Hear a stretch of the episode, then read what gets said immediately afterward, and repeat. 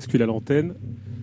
Euh, bienvenue sur euh, Radio Vostani, euh, la radio du groupe, euh, du petit groupe web radio Vostani en direct le 25 janvier 2014 en direct. On est avec avec bah, porte des politesses, on va dire Cécilia. On est avec Georges que qu'on remercie d'être là, présent. Non, c'est moi qui vous remercie.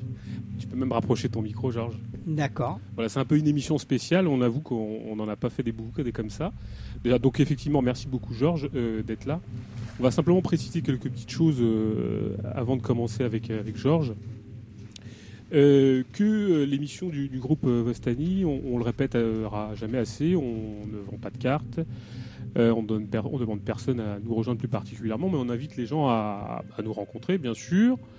Et puis on invite surtout les gens à produire eux-mêmes leurs discours, leurs messages, sans chef, sans parti. En gros, on invite surtout à, à- à chacun à faire son propre message et à le propager. euh, euh, en revanche, bien évidemment, comme on le dit à chaque fois, on n'est pas contre une éventuelle euh, rencontre, boire une bière, euh, discuter, essayer de coordonner des choses à une échelle un peu plus vaste. Ça fait toujours, toujours partie de, de notre projet, euh, qu'on n'abandonne pas, qu'on lâche pas. Et puis, euh, bien évidemment, euh, on, cherche surtout à, nous, enfin, ce qui nous concerne, à propager un message qui, nous appartient, qu'on structure nous-mêmes.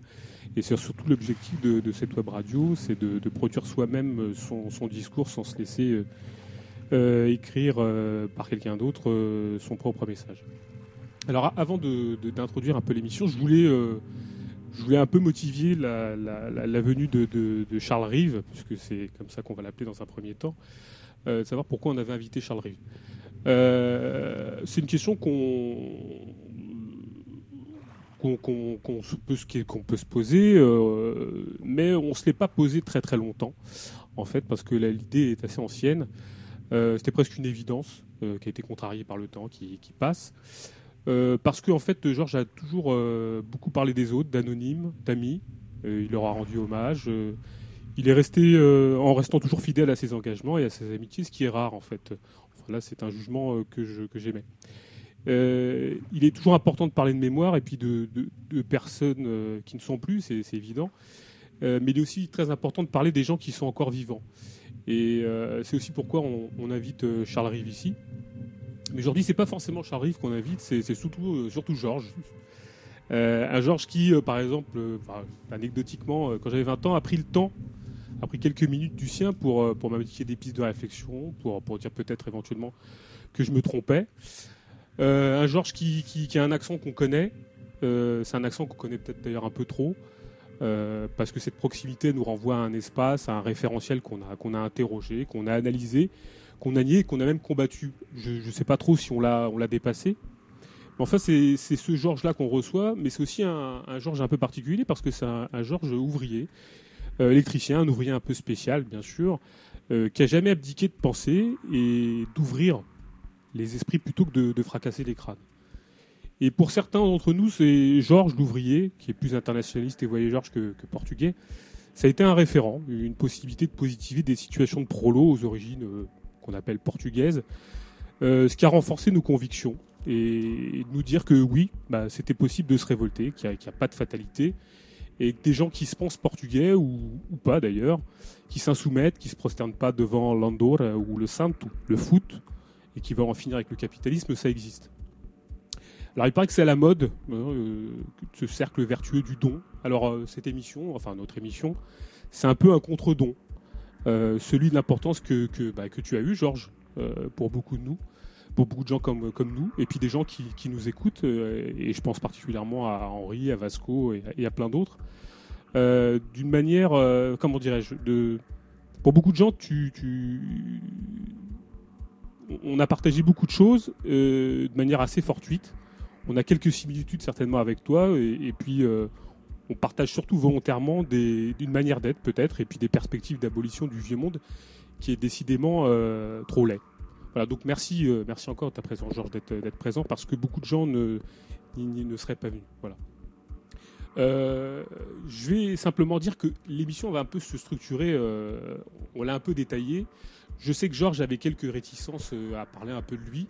Alors comme il me le disait d'ailleurs un petit peu avant, euh, on va parler de lui sans parler de lui, mais en parlant quand même un petit peu, pour essayer de, avec ces quelques thèmes qu'on essaie de soulever, euh, on va essayer un peu de parler de, quatre termes un peu transversaux qui, euh, au travers d'une biographie qu'on a structurée en trois temps, vont essayer de nous permettre de, bah, de tisser un peu quelque chose qui va autour de, quatre thèmes, on va dire, on va dire hein, une certaine forme de communisme, le Portugal, les voyages et, puis la Chine. Donc dans un premier temps, on va essayer de, parler avec Georges d'une partie un peu plus biographique, peut-être un peu plus intime. Euh, on n'essaiera pas trop de le cuisiner non plus. Une deuxième partie qui, euh, qui sera peut-être plus, plus sociologique, on va dire, sans, sans, employer de grands mots. Et puis une partie plus, plus une troisième partie qui sera peut-être plus transversale, qui va reprendre un peu tous ces thèmes euh, qui, traversent un peu son existence et puis qui peut partager avec, avec d'autres individus et, qui, sont intéressants et qui permettent de dégager, je pense, des, perspectives de réflexion sur, sur la manière dont le monde se structure. Donc voilà, encore, encore merci Georges d'être présent. Euh, et puis la première question que j'ai envie de poser à, à Charles Rive, euh, qu'on va appeler Georges, peut-être par, des, par une certaine forme de commodité, c'est est-ce que Georges, tu peux nous dire pourquoi Moi, j'ai un peu la, réponse, hein, mais pourquoi, tu, pourquoi est-ce que tu t'es appelé Charles Rive Bon, alors écoute, euh, bon, je vais donner ma réponse par la tienne. bon, d'abord, je pense qu'il va falloir euh, un jour que tu t'expliques sur l'histoire d'un corps vivant, parce que Vivant Je- tout court, en fait. Vivant tout court. Non, mais parce que. si, Vivant tout court, je préfère. bon, ensuite, bon, on reviendra là-dessus aussi. Il faut sur mon parcours. Euh, bon, je je sais pas que tu sais bon, dans les relations, dans les milieux dans lesquels que nous fréquentons, qui est le milieu, disons, de pour faire court du socialisme anti-autoritaire. Évidemment, on a tous de, l'importance les uns pour les autres. Euh, je ne mesure pas si j'ai eu une importance pour les autres, je mesure plutôt si j'ai eu une importance pour moi-même, pour moi, par rapport à ce que je, je- la façon comme je me suis construit. Euh, je, on parlera peut-être aussi après.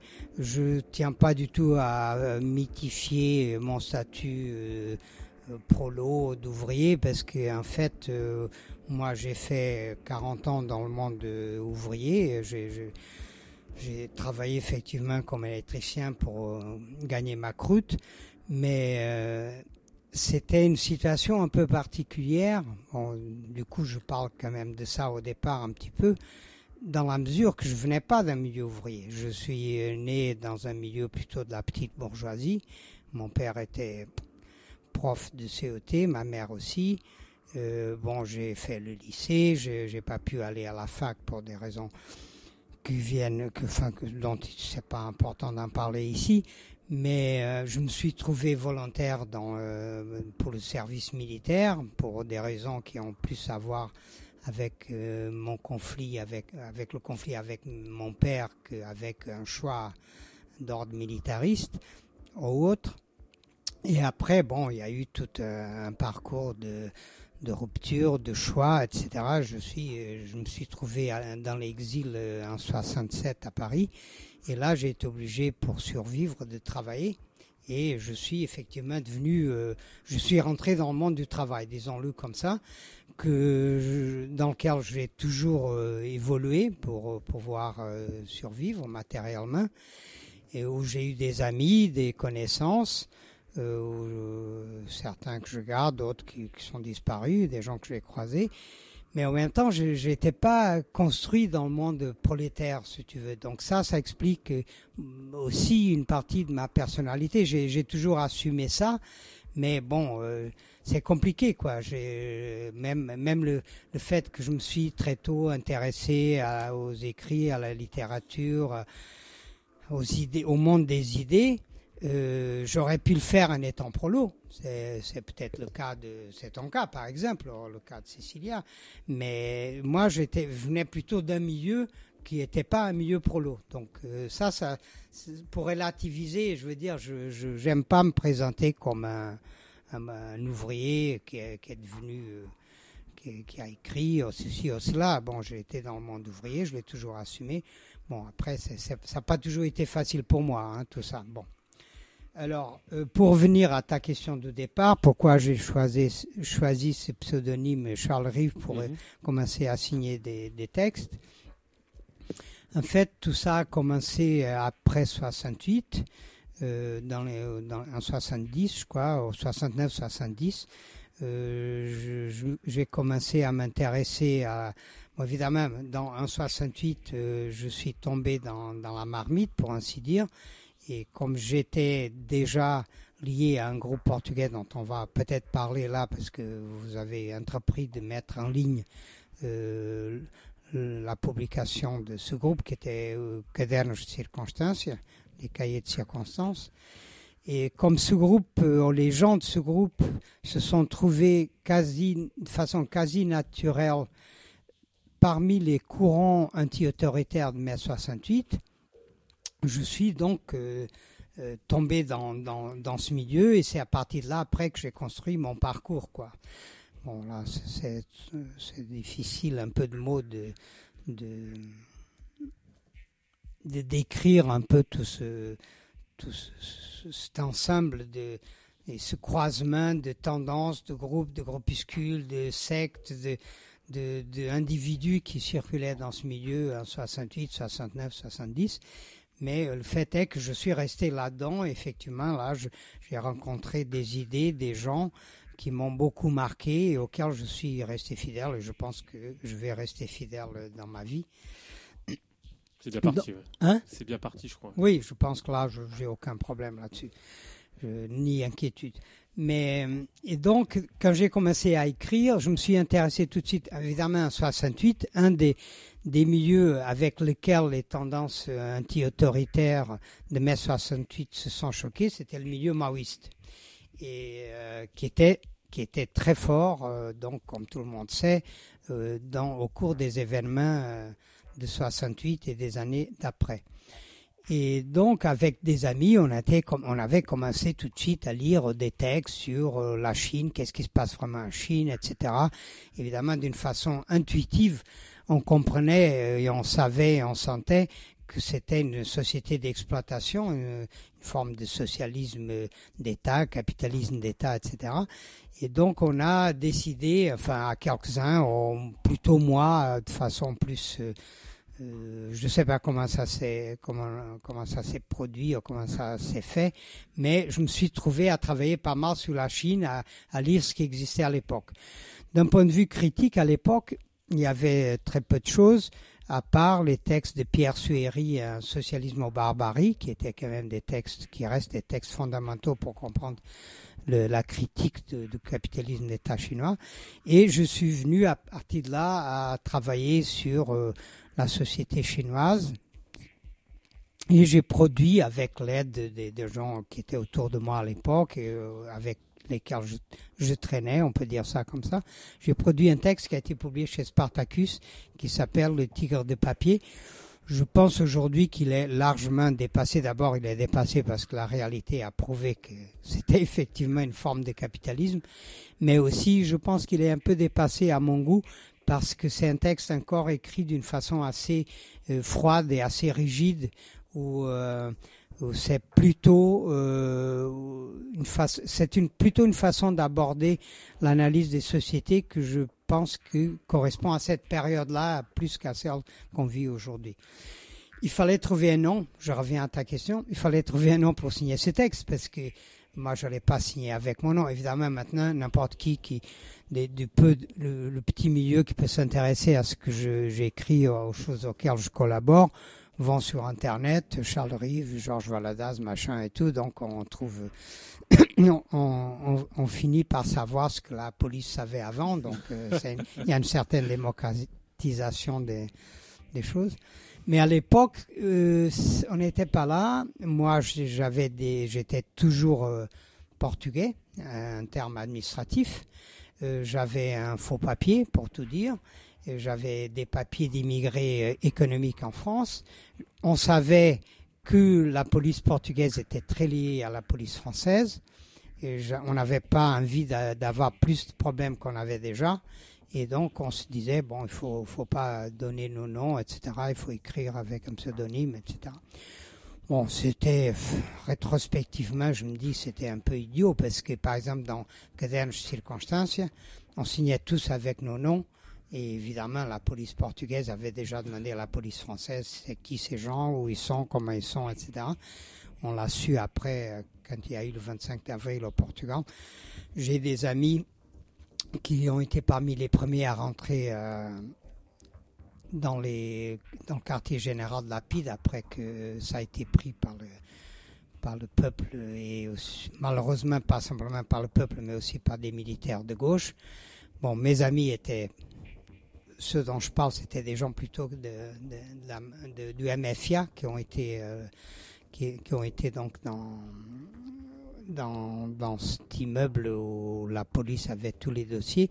Bon, ils avaient brûlé un certain nombre, mais ils ont encore récupéré pas mal de dossiers. Et ils ont récupéré mon dossier, qui m'ont après donné. Euh, moi, à l'époque, je m'en foutais complètement de ça. Je pense qu'aujourd'hui, je l'aurais regardé. À l'époque, j'ai foutu ça à la poubelle après l'avoir regardé. Et aujourd'hui, ça aurait peut-être même une valeur monétaire, tiens, ça, ça aurait pu nous arranger. Mais euh, donc, dans ce, pour venir là-dessus, euh, dans ce dossier, il y avait euh, tous les documents de, que, la, que la PID avait. Moi, j'étais un tout petit, j'avais, une importance minuscule pour la police portugaise, puisque ils étaient beaucoup plus intéressés d'abord pour les gens qui étaient les cadres de, de des organisations actives qui était très importante dans la, dans la vie sociale, dans le Parti communiste et aussi les groupes maoïstes. Et après, bon, il y avait ces petits groupes un peu euh, originaux, marginaux, comme Notre Vue, etc., qui commençaient à suivre parce que ça commençait à avoir un certain écho dans la société.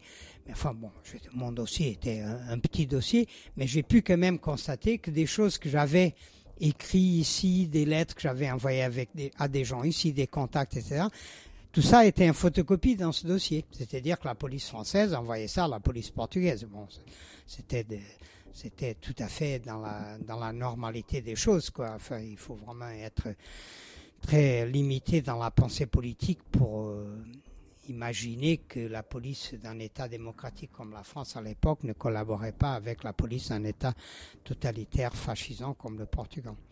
Bon, tout ça pour revenir encore à Charles Rive. Donc, en 70, euh, quand il, a, il, il est arrivé le moment de publier ce texte, il s'agissait de publier ce texte sur la Chine, le tigre de papier, il fallait trouver un nom, quoi.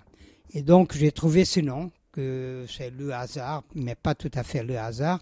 Je venais de lire un livre sur le, le syndicalisme révolutionnaire en Australie, euh, qui est un mouvement assez peu connu, mais intéressant, qui était très lié au, au syndicalisme révolutionnaire américain des OWLs, des IWW, Industrial Workers of the World.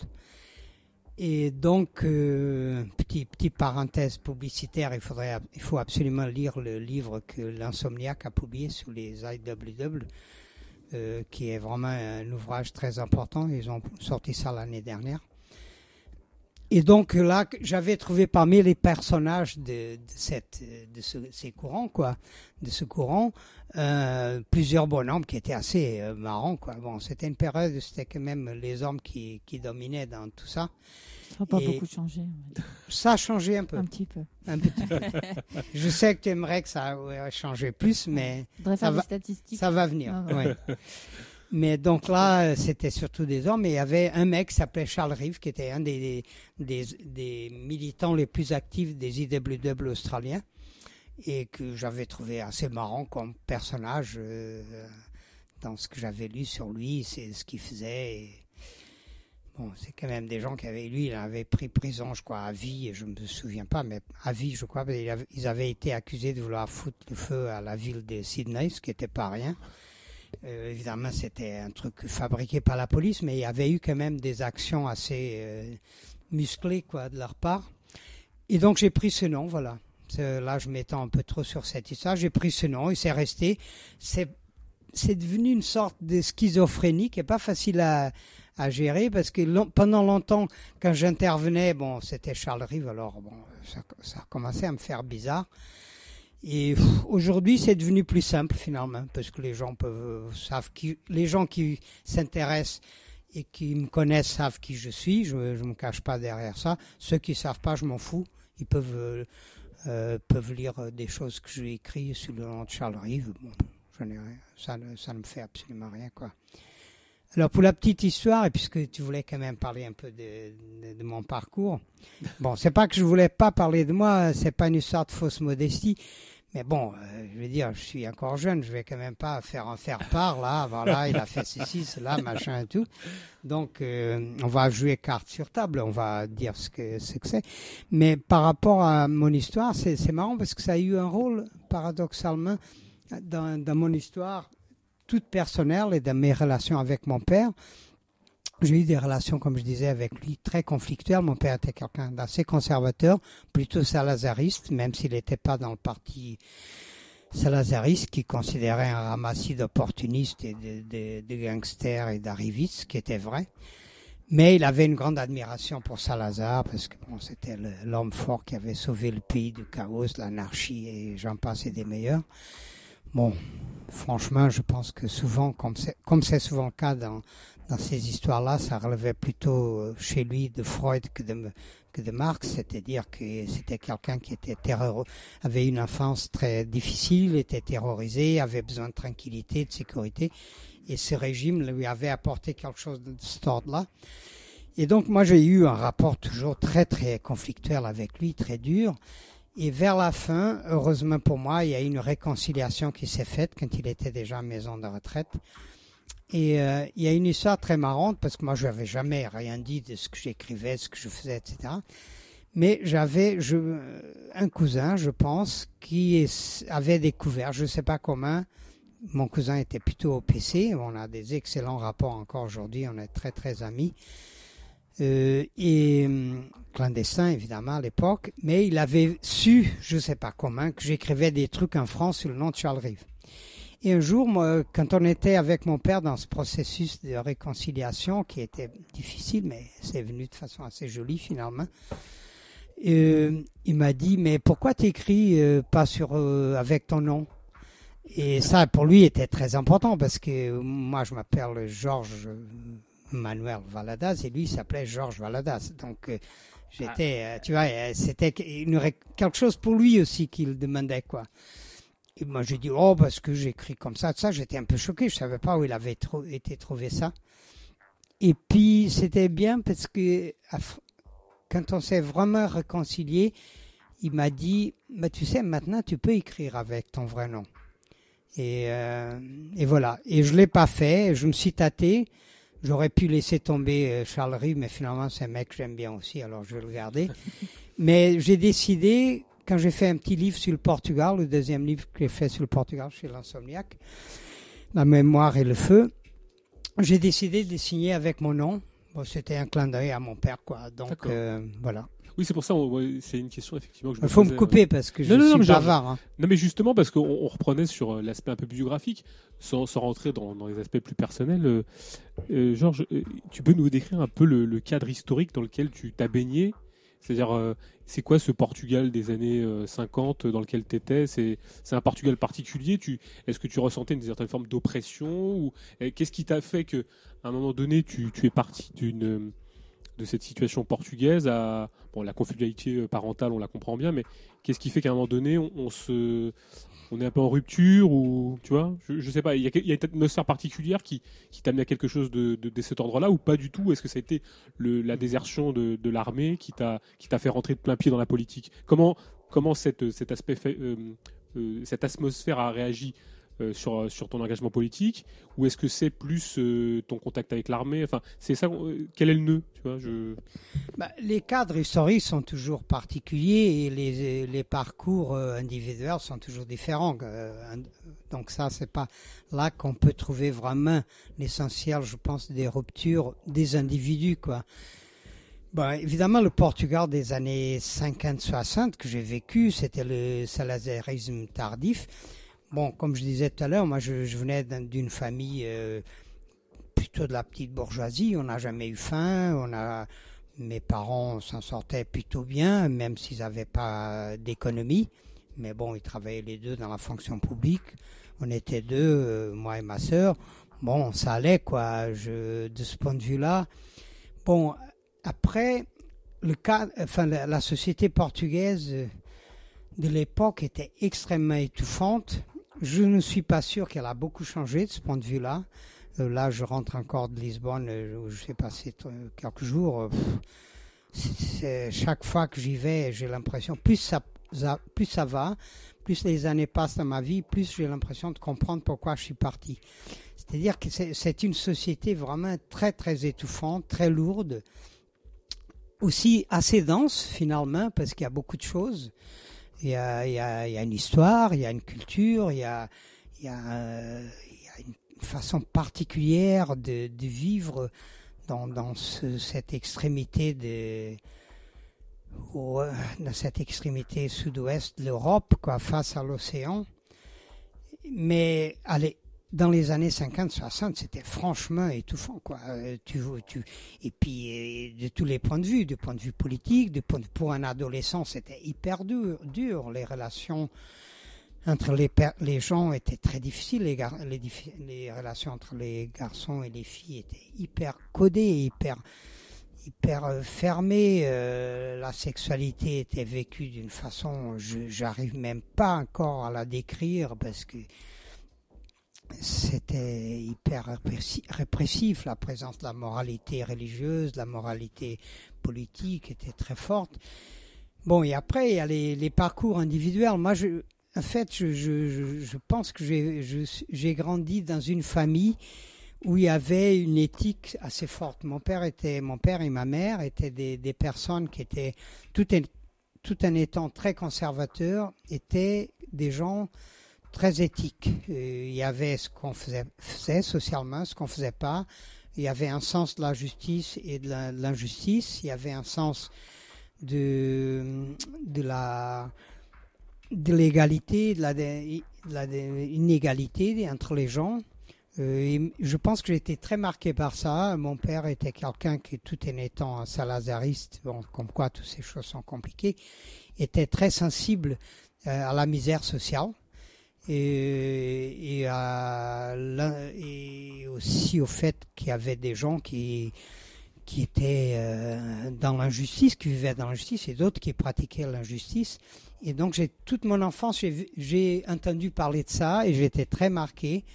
Euh, aussi, mes parents étaient, j'ai oublié de dire, mon père était particulièrement bigot, il était très religieux.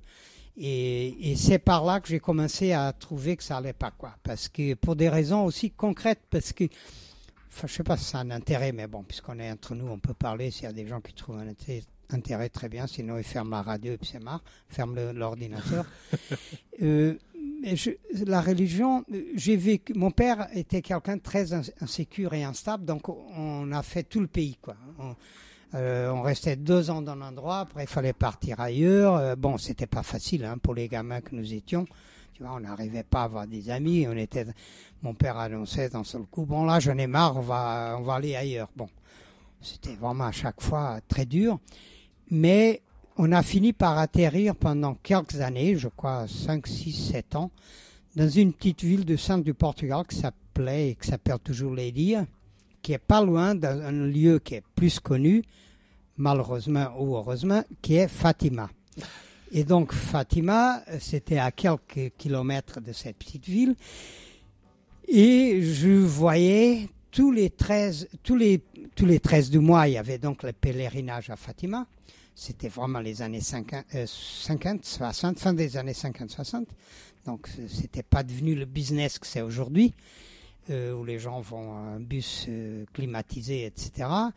Euh, à l'époque, les gens, et quand je dis les gens, c'était le peuple, traversaient tout le pays, sur, souvent sur les genoux, oui. pour venir à Fatima, pour euh, accomplir une promesse qu'ils avaient faite à, à la Sainte Vierge Enfin, je vous passe les détails, vous les connaissez, sinon, oui, oui. bon, vous, allez, vous n'avez qu'à vous informer mieux.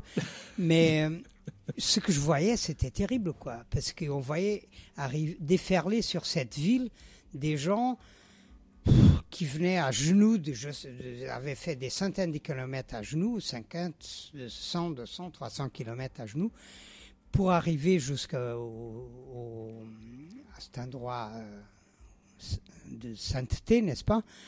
Et, et, ils étaient leurs leur jambes, leurs genoux, leurs leurs pieds étaient enveloppés dans des tissus pleins de sang. Enfin, c'était, enfin, je veux pas faire dans le morbide, mais c'était vraiment glauque, quoi. Tu vois? Et moi, en tant que gamin, je comprenais pas ça. Je comprenais pas ça. Je disais à mon père, mais comment ça se fait? C'est pas possible. Enfin, Dieu, enfin bon, le truc banal, quoi. Dieu est bon, etc. Ce qu'on apprend. Puis pourquoi ces gens sont dans cet état-là, quoi? Enfin, c'est pas normal. C'est et mon père, sur ça, et ma mère, ils, étaient plutôt ambigus, quoi. Ils disaient pas c'est normal, il faut qu'il fasse souffre, etc. C'est comme ça. Bon. Donc ça, ça a commencé à me tarauder, quoi. Et puis, bon, à partir de là, je suis... Bon, il y a eu aussi le fait qu'il fallait que j'aille à Fatima avec mes parents. Ça, c'était le, bouquet. Et pff, ça, je garde un souvenir. Écoute, c'est marrant parce que quelques années après, j'ai vu à Paris, déjà une fois que j'étais dans l'exil, j'ai vu des films sur euh, le congrès nazi de Nuremberg, avec tous ces nazis avec des torches. Ouais. Et je me suis rappelé, ça m'est revenu comme une claque, je, je, me suis rappelé de Fatima dans ces années 50. C'était du même tabac, quoi. C'est-à-dire, c'était... Ouais. Tu, te rappelle quelque chose, Cécilia Oui, mais je voulais revenir justement, tu, tu racontais euh, ces, ces, défilés, etc., enfin, euh, toutes ces personnes qui se rassemblaient dans mmh. ces lieux euh, avec effectivement les bougies et les grands défilés, les jambes en sang, etc. Et tu parlais euh, aujourd'hui de, cette, de, cette, de ce pèlerinage qui est devenu un, une industrie. où des cars, euh, des voyages en car sont organisés pour que, au mois d'août notamment, hein, avec tous les beaucoup, beaucoup de comment on dit les. Portugais qui retournent Ah oui. au Portugal euh, au moment du mois d'août. Il y, a, il y a des grandes fêtes aussi à Fatima à cette période-là. Ouais, 13 août.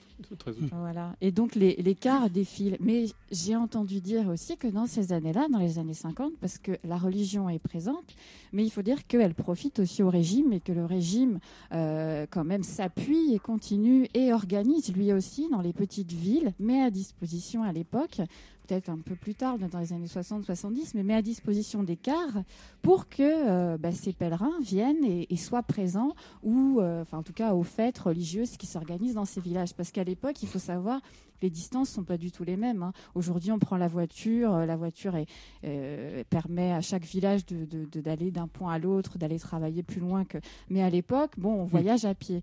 Et donc, il faut quand même que les gens aient assuré la réunion à l'époque de tous ces gens qui se réunissent autour de l'église, autour de la Vierge Marie, autour de Fatima. Et on organise aussi à l'époque, et ça pour contenir, enfin, contenir, à- à- continuer à maintenir euh, euh, une idéologie, enfin, une, une, une- une bigoterie, euh, une croyance autour de la Vierge, autour de bah, toujours Dieu, autour d'un tout-puissant qui est là et qui veille euh, sur l'ensemble de la population. Donc, finalement, tu vois, ça reste. J'ai l'impression que, que que c'est toujours quelque chose qui profite euh, au régime de l'époque euh, pour continuer à, à servir et à faire passer euh, ces, ces Sûr. idées. Enfin, voilà, je- Oui, juste non, cette petite référence et ce petit parallèle. Oui, oui, euh, oui, bien d'écart, sûr. euh. Tu as raison de le dire. C'est- même pas que ça profite. Moi, je dirais même, c'est plus que ça profite au régime, ça profite au système dans au son système, ensemble. ouais. Mm. Parce que c'est une entreprise de abrut- abrutissement et une entreprise de résignation et de passivité. Parce que bon, enfin, voilà, la même, bon, c'est classique dans toutes les religions, mais dans la religion euh, catholique, euh, euh, dans des pays comme le Portugal et dans d'autres pays du, Sud, et même en France, à Lourdes, etc. Bon, c'est- une entreprise de, de résignation fabriquée. Elle est fabriquée dans ce but-là, mais après, je crois que quelque part, ça échappe aussi un peu à tout ça. Je ne sais pas si c'est quelque chose qu'on qu'on peut discuter, parler là, parce que bon, je sais pas, il y a, je vois qu'il y a, une- il y a deux pages, de- non, une page de, de thèmes à traiter, donc. Ah oui, j'en ai mal barré là. Hein Il y en a beaucoup. Hein. non, mais, non, mais que ça- Non, mais le temps, on a le non, mais non, non, justement, mais ça me fait peur parce que Non, non, si non. on traite pas tout ça, euh, je vais, être- je vais être obligé de passer au scanner une deuxième fois. Ah, donc, exactement. autant qu'on on traite tout, quoi. Mais non, mais la question du mysticisme qui est derrière euh, cette euh, cette entreprise dont tu parlais. Avec les années, je suis venu. Alors, d'abord, je vais finir sur l'histoire de la comparaison entre entre Nuremberg et euh, le congrès du national-socialisme à Nuremberg et Fatima, tel que je l'ai vécu dans les années 50. C'est assez rapide, c'est-à-dire, c'est vraiment sur cette question de la résignation et de la fabrication collective d'un mythe et d'une fabrication collective d'une d'une mystification comme ça qui unifie les gens. Parce que moi, je suis allé avec mes parents. C'était une époque où il n'y avait pas du tout. euh, Aujourd'hui, Fatima, c'est non seulement un business, mais c'est une infrastructure hyper moderniste. Je veux dire, il y a Ouais, c'est énorme. c'est c'est énorme. Je veux dire, c'est comme, euh, c'est comme, euh, euh, je sais pas, les, des Jeux Olympiques au Disneyland. Disneyland, ouais, quoi. ouais. Tu vois, c'est exactement. Et à l'époque, non, les gens, chacun avec sa bougie, etc. Ça créait une atmosphère. Alors, une atmosphère très particulière. Moi, je, ce qui m'est resté de mon expérience dans tout ça, c'est que j'étais terrorisé. Et en fait, c'est l'endroit où j'ai compris que la religion, c'est la peur parce que euh, moi, je, moi, je me protégeais. euh, c'était dans les bras de ma mère parce que j'avais peur, quoi. Pour un, pour le gamin que j'étais, j'étais terrorisé. Euh, c'était une atmosphère collective de mysticisme qui me portait pas du tout vers euh, euh, une, une libération euh, mystique, euh, euh, spirituelle. Ça me portait sur la terreur, quoi, tu vois. Et, et c'est ce point que j'ai trouvé en commun avec euh, tous ces messes laïques du national-socialisme, du stalinisme, ou, d'autres messes. Hein. Bon, euh, il y en a toutes sortes euh, laïques. Et, et donc euh, voilà quoi. Donc ça, c'était sur le côté comparaison. Évidemment, aujourd'hui, tout ça est orchestré d'une autre façon. Mais avec les années, je suis venu à, considérer que cette question, pour parler plus précisément de Fatima, euh, cette question de la religiosité a une autre dimension que nous, à mon avis, des gens comme nous ne doivent pas euh, sauter très rapidement. C'est le côté euh, du, du, mysticisme populaire et l'investissement que les gens mettent dans le désir de quelque chose d'autre. Je veux dire par là que le religieux, et en particulier le religieux populaire de sociétés comme la société portugaise, euh, ont un lien qui est pas facile à établir et qui est pas facile à, euh, à élaborer ou à théoriser avec le désir d'une société différente. Euh, je pense que c'est très fort aussi dans l'histoire de l'anarchisme ibérique, cette histoire. Il y a des gens qui l'ont beaucoup abordé dans le cadre des origines de l'anarchisme espagnol et surtout de l'anarchisme andalou. Et dans le cas portugais, à mon avis, ça n'a pas été encore assez fouillé. Parce qu'une chose, c'est l'utilisation que l'appareil religieux a fait de ce mysticisme. Et une autre chose, c'est le fait qu'il y avait dans ces sociétés et dans les sociétés rurales et, les collectivités rurales de, cette région et de, ces régions, euh, des valeurs et des aspirations à des pratiques qui cherchaient, comment je peux dire, cherchaient à, chercher à construire, ou en tout cas à, organiser une, le besoin d'une société plus égalitaire, plus juste.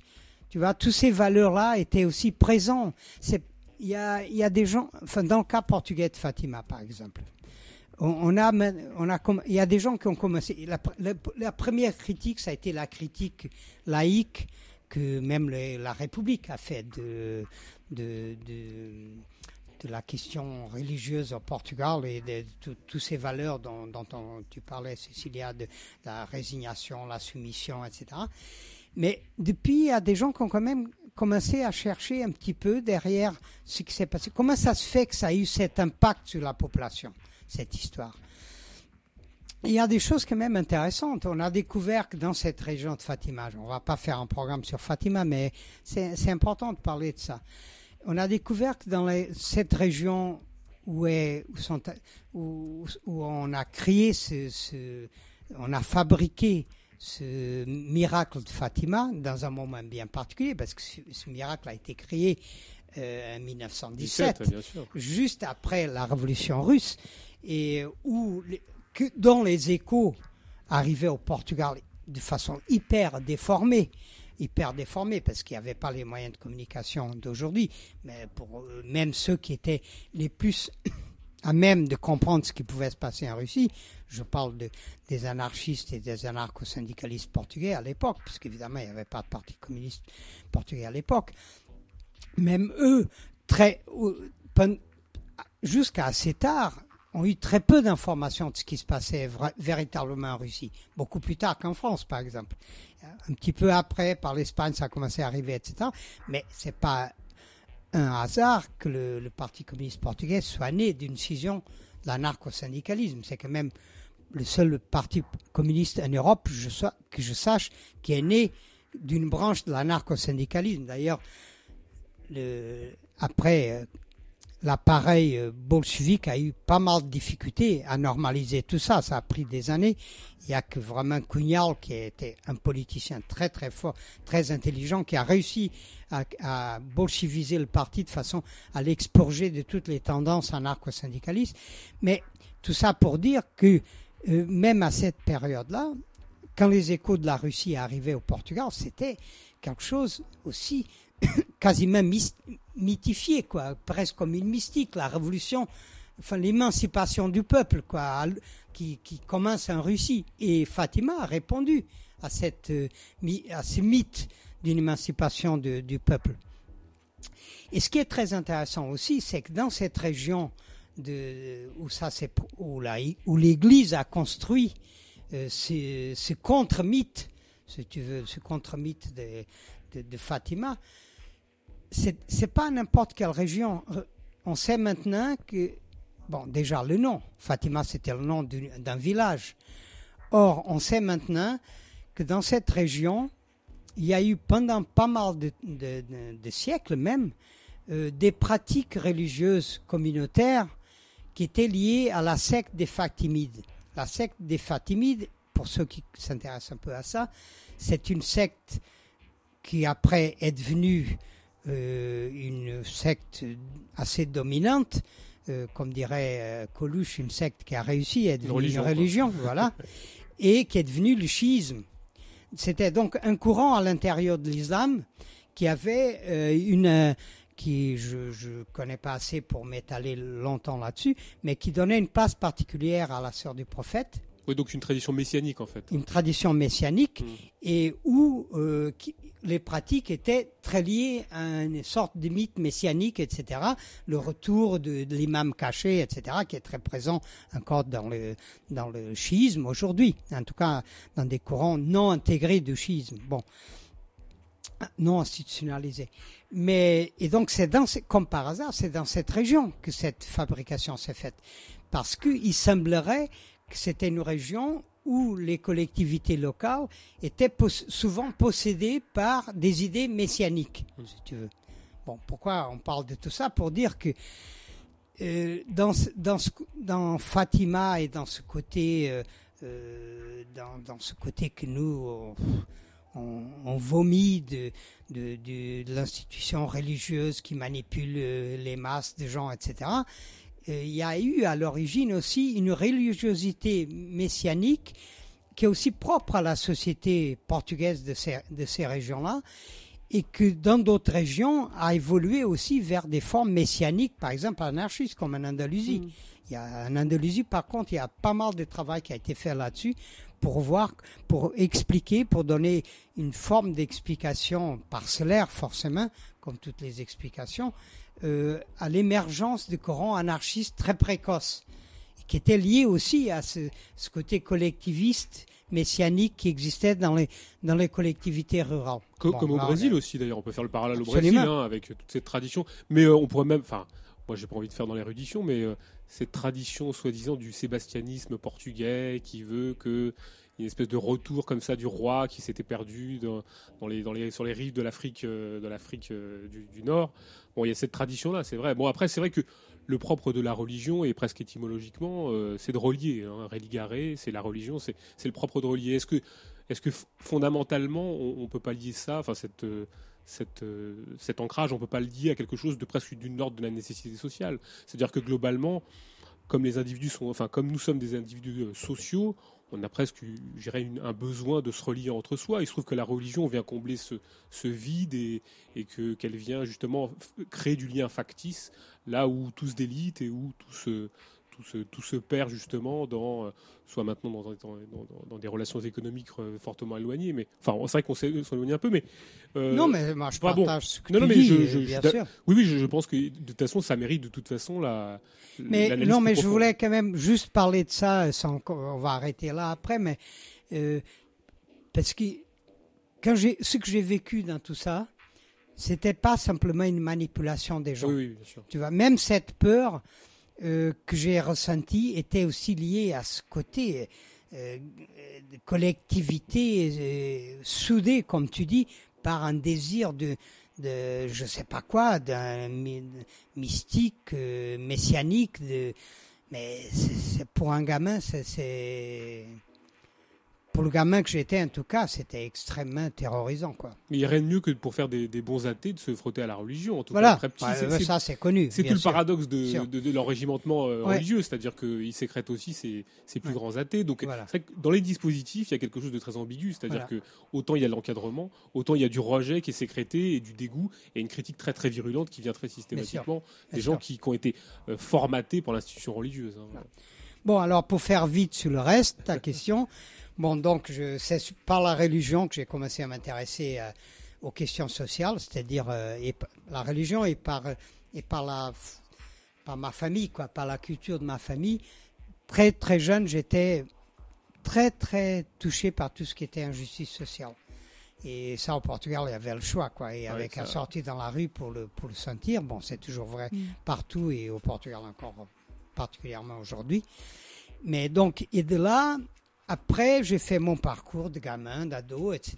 Et je me suis, pour les raisons que j'ai expliquées tout à l'heure, pour échapper à ma famille, je me suis trouvé volontaire dans une école militaire.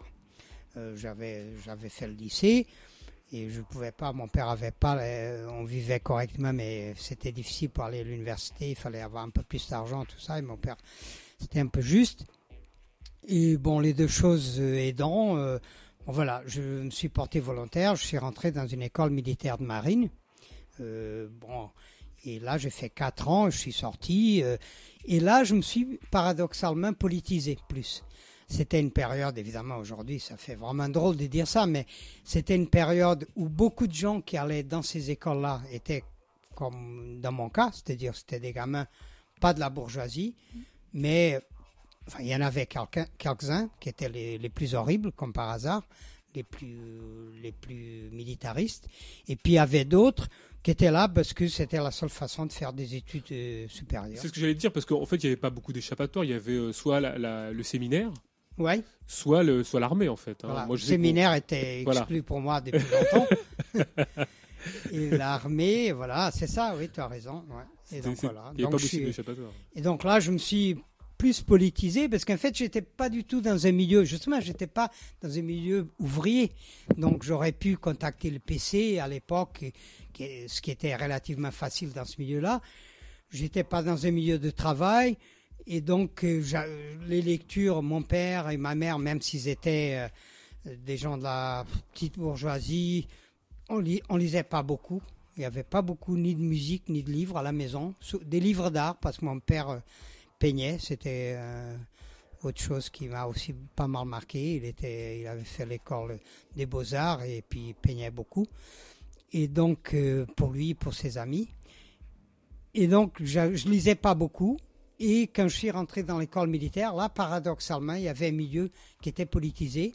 Il y avait des textes qui circulaient, il y avait des gens du PC déjà, euh, qui s'affirmaient pas en tant que tels, mais qui sont affirmés plus tard au 25 avril.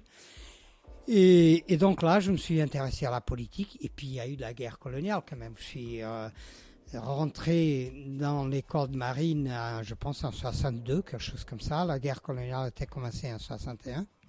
Les guerres coloniales. Et donc là, on commençait, puisqu'on était dans un milieu, milieu militaire, on était plus informé de ce qui se passait dans les colonies. On savait que c'était pas brillant. Et puis les gens, c'était marrant tout ça. Les sociétés sont drôles parce que tu vois que tout n'est pas blanc et noir, quoi, dans une, et que les choses se croisent dans des endroits où tu peux pas soupçonner qu'elles se croisent. Tu vois, par exemple, dans l'école de marine, il y avait les textes de Guevara qui circulaient. Pourquoi? Parce que Guevara était euh, considéré un des maîtres à penser de la guérilla. Et donc, il fallait lire Guevara et Mao et des trucs comme ça. Donc, tu vois, donc tu pouvais lire ça dans les écoles militaires. Bon, c'est pas que c'était sur la table, mais ça circulait. Tiens, les guerrilleros, ils se réclament de Guevara et de Mao, qu'est-ce qu'ils disent, quoi? Donc, les mecs, ils disaient, il y avait des mecs qui se procuraient ces textes et ça circulait. Alors que dehors, il fallait être dans le Parti communiste pour pouvoir avoir accès à ces textes-là. Donc, bon, très vite, j'ai compris, bon, ça, je vais passer vite là-dessus, sur ce parcours qui a été quand même très formateur pour moi, ces quatre ans que j'ai passé là-dedans. J'ai gardé des très bons amis là-dedans. Encore aujourd'hui, ils me courent un peu après, même si je leur dis, écoute, on a, fait notre chemin séparé, tout ça, mais bon.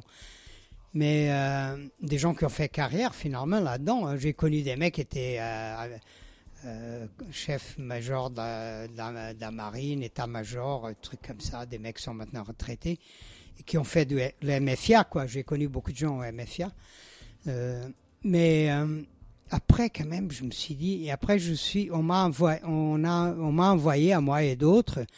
Euh, la dernière année de l'école, on, les- on nous a envoyé pour nous donner un goût de- des suites. On nous a envoyé en Guinée. Très brièvement, je crois qu'on est passé un mois là-bas, cas, ça, dans un navire. Et alors là, là ce que j'ai vu, ça m'a décidé, non, moi je peux pas, je peux pas venir, quoi. Moi, c'était hors question. Moi, je vais pas participer à ce truc-là, quoi. Il y avait beaucoup de gens qui étaient de, de mon avis, mais après, là, c'était le parcours personnel, quoi. Est-ce que tu as la force de rompre avec tout ça? Il fallait quitter ta famille, tes amis, ton pays, etc. C'est des choses qui ont de l'importance quand tu as 18, 19, 20 ans. Euh, surtout à cette époque-là, quoi. Aujourd'hui, euh, on peut faire Erasmus et aller en Finlande euh, étudier le droit, un truc comme ça, mais à l'époque, c'était pas comme ça. Et donc, euh, j'ai dit, bon, je suis re- quand je suis revenu à Lisbonne, j'ai dit, non, non, là, je, je peux pas, je peux pas faire ça. Donc là, tu désertes Et en donc, fait. euh, oui, j'ai déserté, quoi. J'ai organisé, j'étais encore un an dans un, un navire où je me suis embêté à mourir, comme tous les gens qui sont dans les navires. D'ailleurs, c'est pour ça qu'ils deviennent alcooliques ou ils jouent aux cartes. Moi, j'aimais pas l'alcool, les cartes, je j'aime pas du tout ça. Euh, mes copains et mes copines me critiquent tout le temps parce que quand on est ensemble, je j'aime pas jouer aux jeux de société parce que ça me renvoie vers cette soirée interminable euh, où on s'embêtait à mourir. Et donc, bon, j'ai gambergé, j'ai lu, j'ai lu, et puis j'ai dit non, je vais me barrer, quoi. Donc, j'ai organisé mon départ, mais finalement, j'ai fait ça tout seul, quoi. Enfin, tout seul. Oui et non, parce que tu es. voilà, quoi. Bon, voilà, Non, on arrive en France. Non, non, on va arriver en France, on va faire même faire une petite, euh, une petite pause musicale et puis après on va se retrouver histoire de, de boire un petit verre d'eau, de, de se reposer et puis de, de, de voir ce qui se passe. Quoi.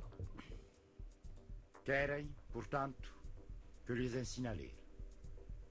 Francamente, não vejo de que possa servir-lhes e já não estão em idade para isso. Mas vou tentar em atenção à Senhora Maria. Há gerações e gerações que se vêm acumulando conhecimentos sobre conhecimentos. A técnica nunca esteve tão avançada. E para quê? A confusão nunca chegou a tanto. Oponho-se à ciência. Diga-me lá como é que se escreve. Luta de classes. Mas não é a ciência que ajuda, é a bondade. Se não precisa da sua ciência, passe-a para nós. Aprendeu o ABC, conquistou o ABC. Tens que ajustar as contas com o saber.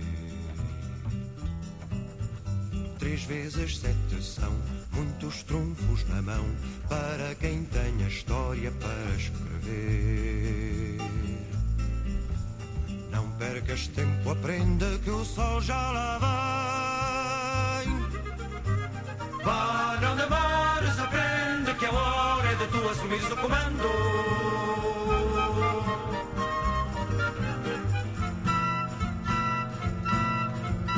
Aprende no serão, aprende na prisão, transforma a tua fome num livro aberto. Anda trabalhador, corrige esse doutor com a tinta vermelha do teu saber. Não percas tempo, aprenda que o sol já lá vem. Vá, não demores, aprende que a hora é de tu assumires o comando.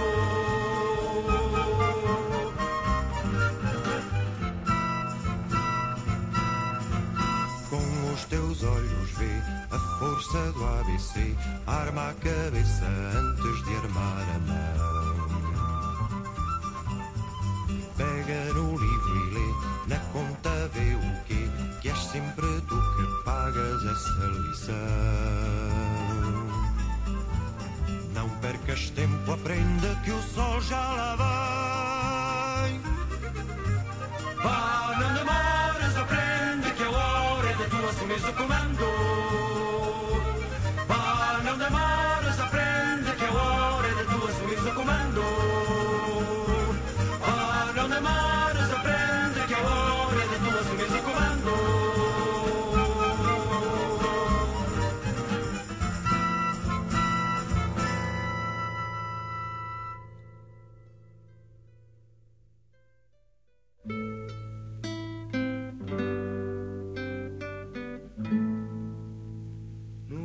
é nublado o queixo, sem mantas na manhã fria.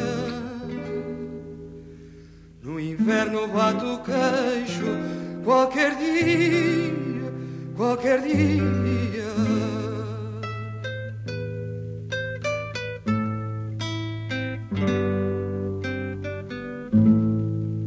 No inverno aperto o cinto, enquanto vento assobia.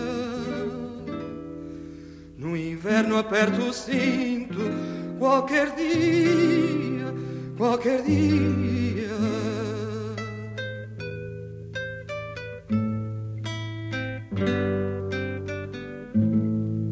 No inverno vou por lume, lenha verde não ardia.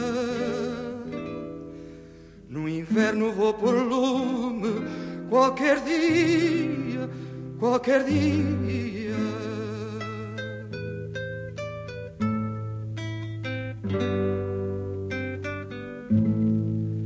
No inverno penso muito, oh que coisas eu já via.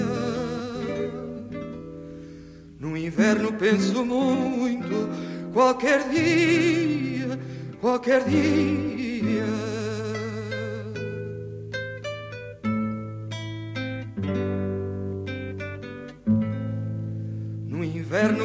Ganhei ódio e juro que eu não queria. No inverno ganhei ódio qualquer dia, qualquer dia.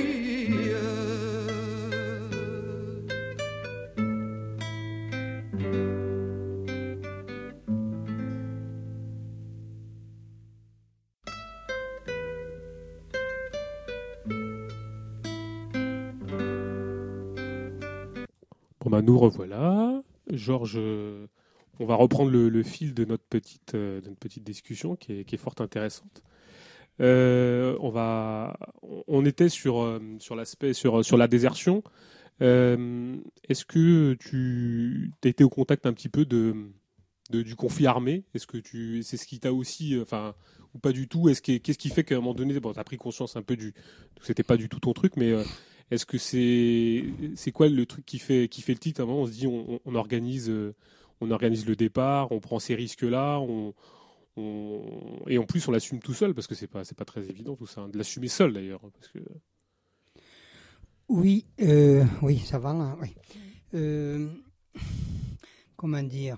Non, moi j'avais eu un, éclair, je pense, d'intelligence, euh, en tout cas euh, sur cette affaire-là. J'avais bien compris qu'il fallait que je me barre avant d'être devant vraiment la situation où j'aurais pas pu me barrer. C'est-à-dire que évidemment, euh, il y avait des gens qui étaient envoyés dans le conflit militaire, enfin dans le conflit colonial.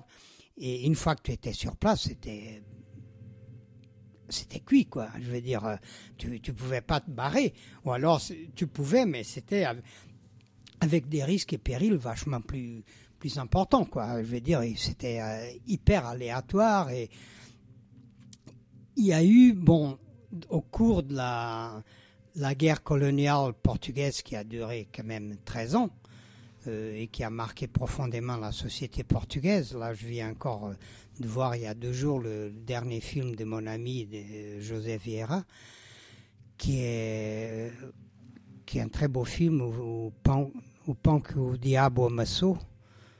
Je crois que c'est le titre. Je m'excuse auprès de lui. Qui veut je dire le- quoi alors? Euh, le pain que le diable, la pâte que le diable a pétri, je- quelque chose comme ça. Hein. Et euh, il, va dans un village du nord du Portugal et il rencontre quelqu'un qui, a fait la guerre coloniale et qui est encore. Il revient sur ça d'une façon très très forte parce qu'il arrive, la personne arrive à dire un peu quelque, cho- quelque chose sur ce qu'il a vécu. Parce qu'au Portugal, il faut bien comprendre que c'est tabou. Déjà en France c'est tabou, mais alors euh, la question de la guerre euh, en Algérie, mais bon, mais au Portugal c'est hyper, euh, ça fait partie vraiment du tabou quoi. Et, euh, et donc euh, pourquoi je parlais de ça par rapport aux déserteurs? Donc c'est vrai que dans le cas portugais, il y a eu un nombre très important de déserteurs. C'est- quand même une guerre coloniale qui, a, qui est assez exceptionnelle de ce point de vue-là. Il y a eu des, des déserteurs et des réfractaires, des, des dizaines de milliers, hein, pour des raisons assez variées. Et moi, je fais donc partie de, ce- de cette masse de gens qui ont refusé de faire la guerre d'une façon ou d'une autre. Mais ceux qui étaient, par exemple, au Parti communiste, étaient. Alors là, c'est. Il faut. Aujourd'hui, je suis un peu plus mitigé sur cette histoire. C'est-à-dire que la ligne officielle du Parti communiste, c'était on ne doit pas déserter, on doit rester dans l'armée, même si on est envoyé dans les colonies, même si on est envoyé dans la guerre coloniale, parce que euh, on a besoin d'abord d'apprendre à manier les armes, et ensuite parce que le parti a un projet de soulèvement national patriotique, qui était comme ça qu'il l'avait théorisé, dans lequel le- les militaires vont jouer un rôle important pour mettre à bas le fascisme portugais. Bon, à cette époque-là, tout ça semblait complètement farfelu, mais la réalité, c'est que d'un point de vue théorique, ils ne sont pas tout à fait trompés, parce que c'est un peu comme ça que ça s'est passé, sauf que euh, c'était pas évidemment une raison pour rester dans l'armée, aller dans la guerre coloniale et euh, se trouver dans des situations impossibles. Le fait est que si, si la ligne officielle du parti était celle-là, le fait est qu'il y a, pas eu, beaucoup de gens, un nombre en tout cas important de militants du parti, qui à la dernière minute se sont dit non, là quand même c'est un peu trop fort de café, je vais pas y aller et je déserte ou je suis réfractaire. Euh, c'était pas facile pour eux parce que le parti, dans ce cas-là, les aidait pas à quitter le pays.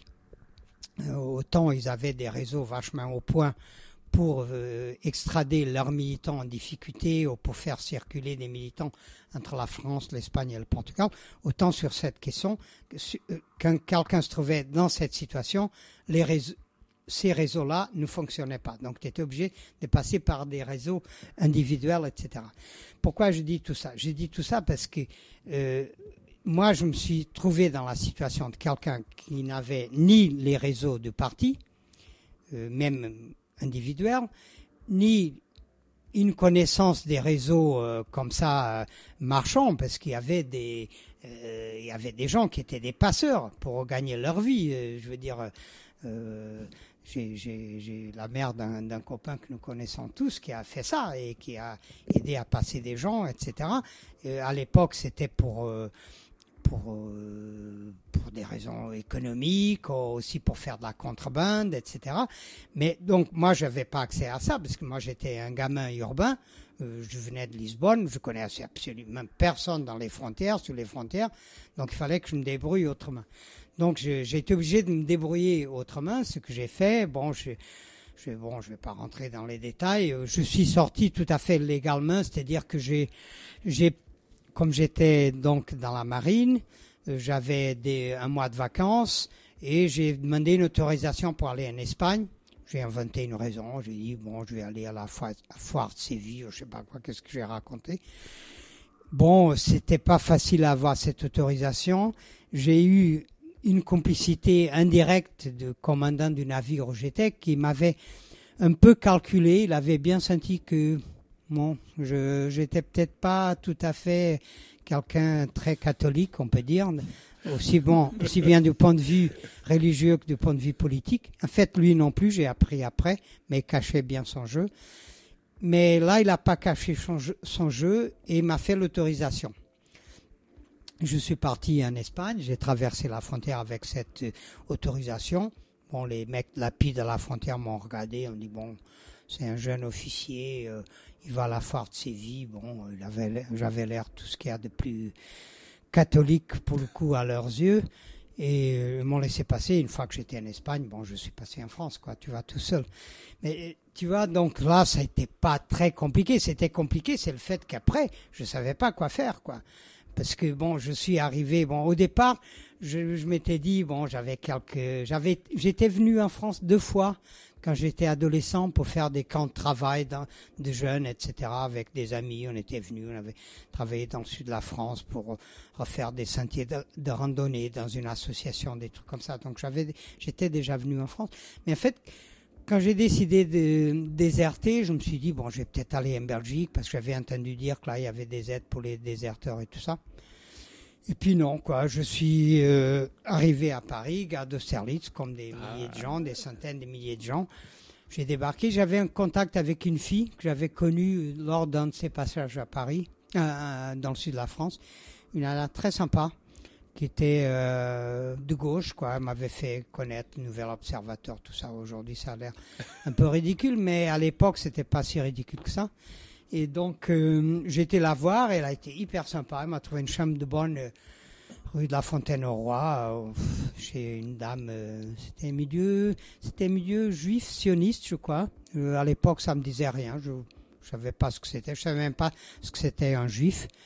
Parce qu'au Portugal, l'Inquisition avait réglé à, à leur façon cette question quelques siècles auparavant.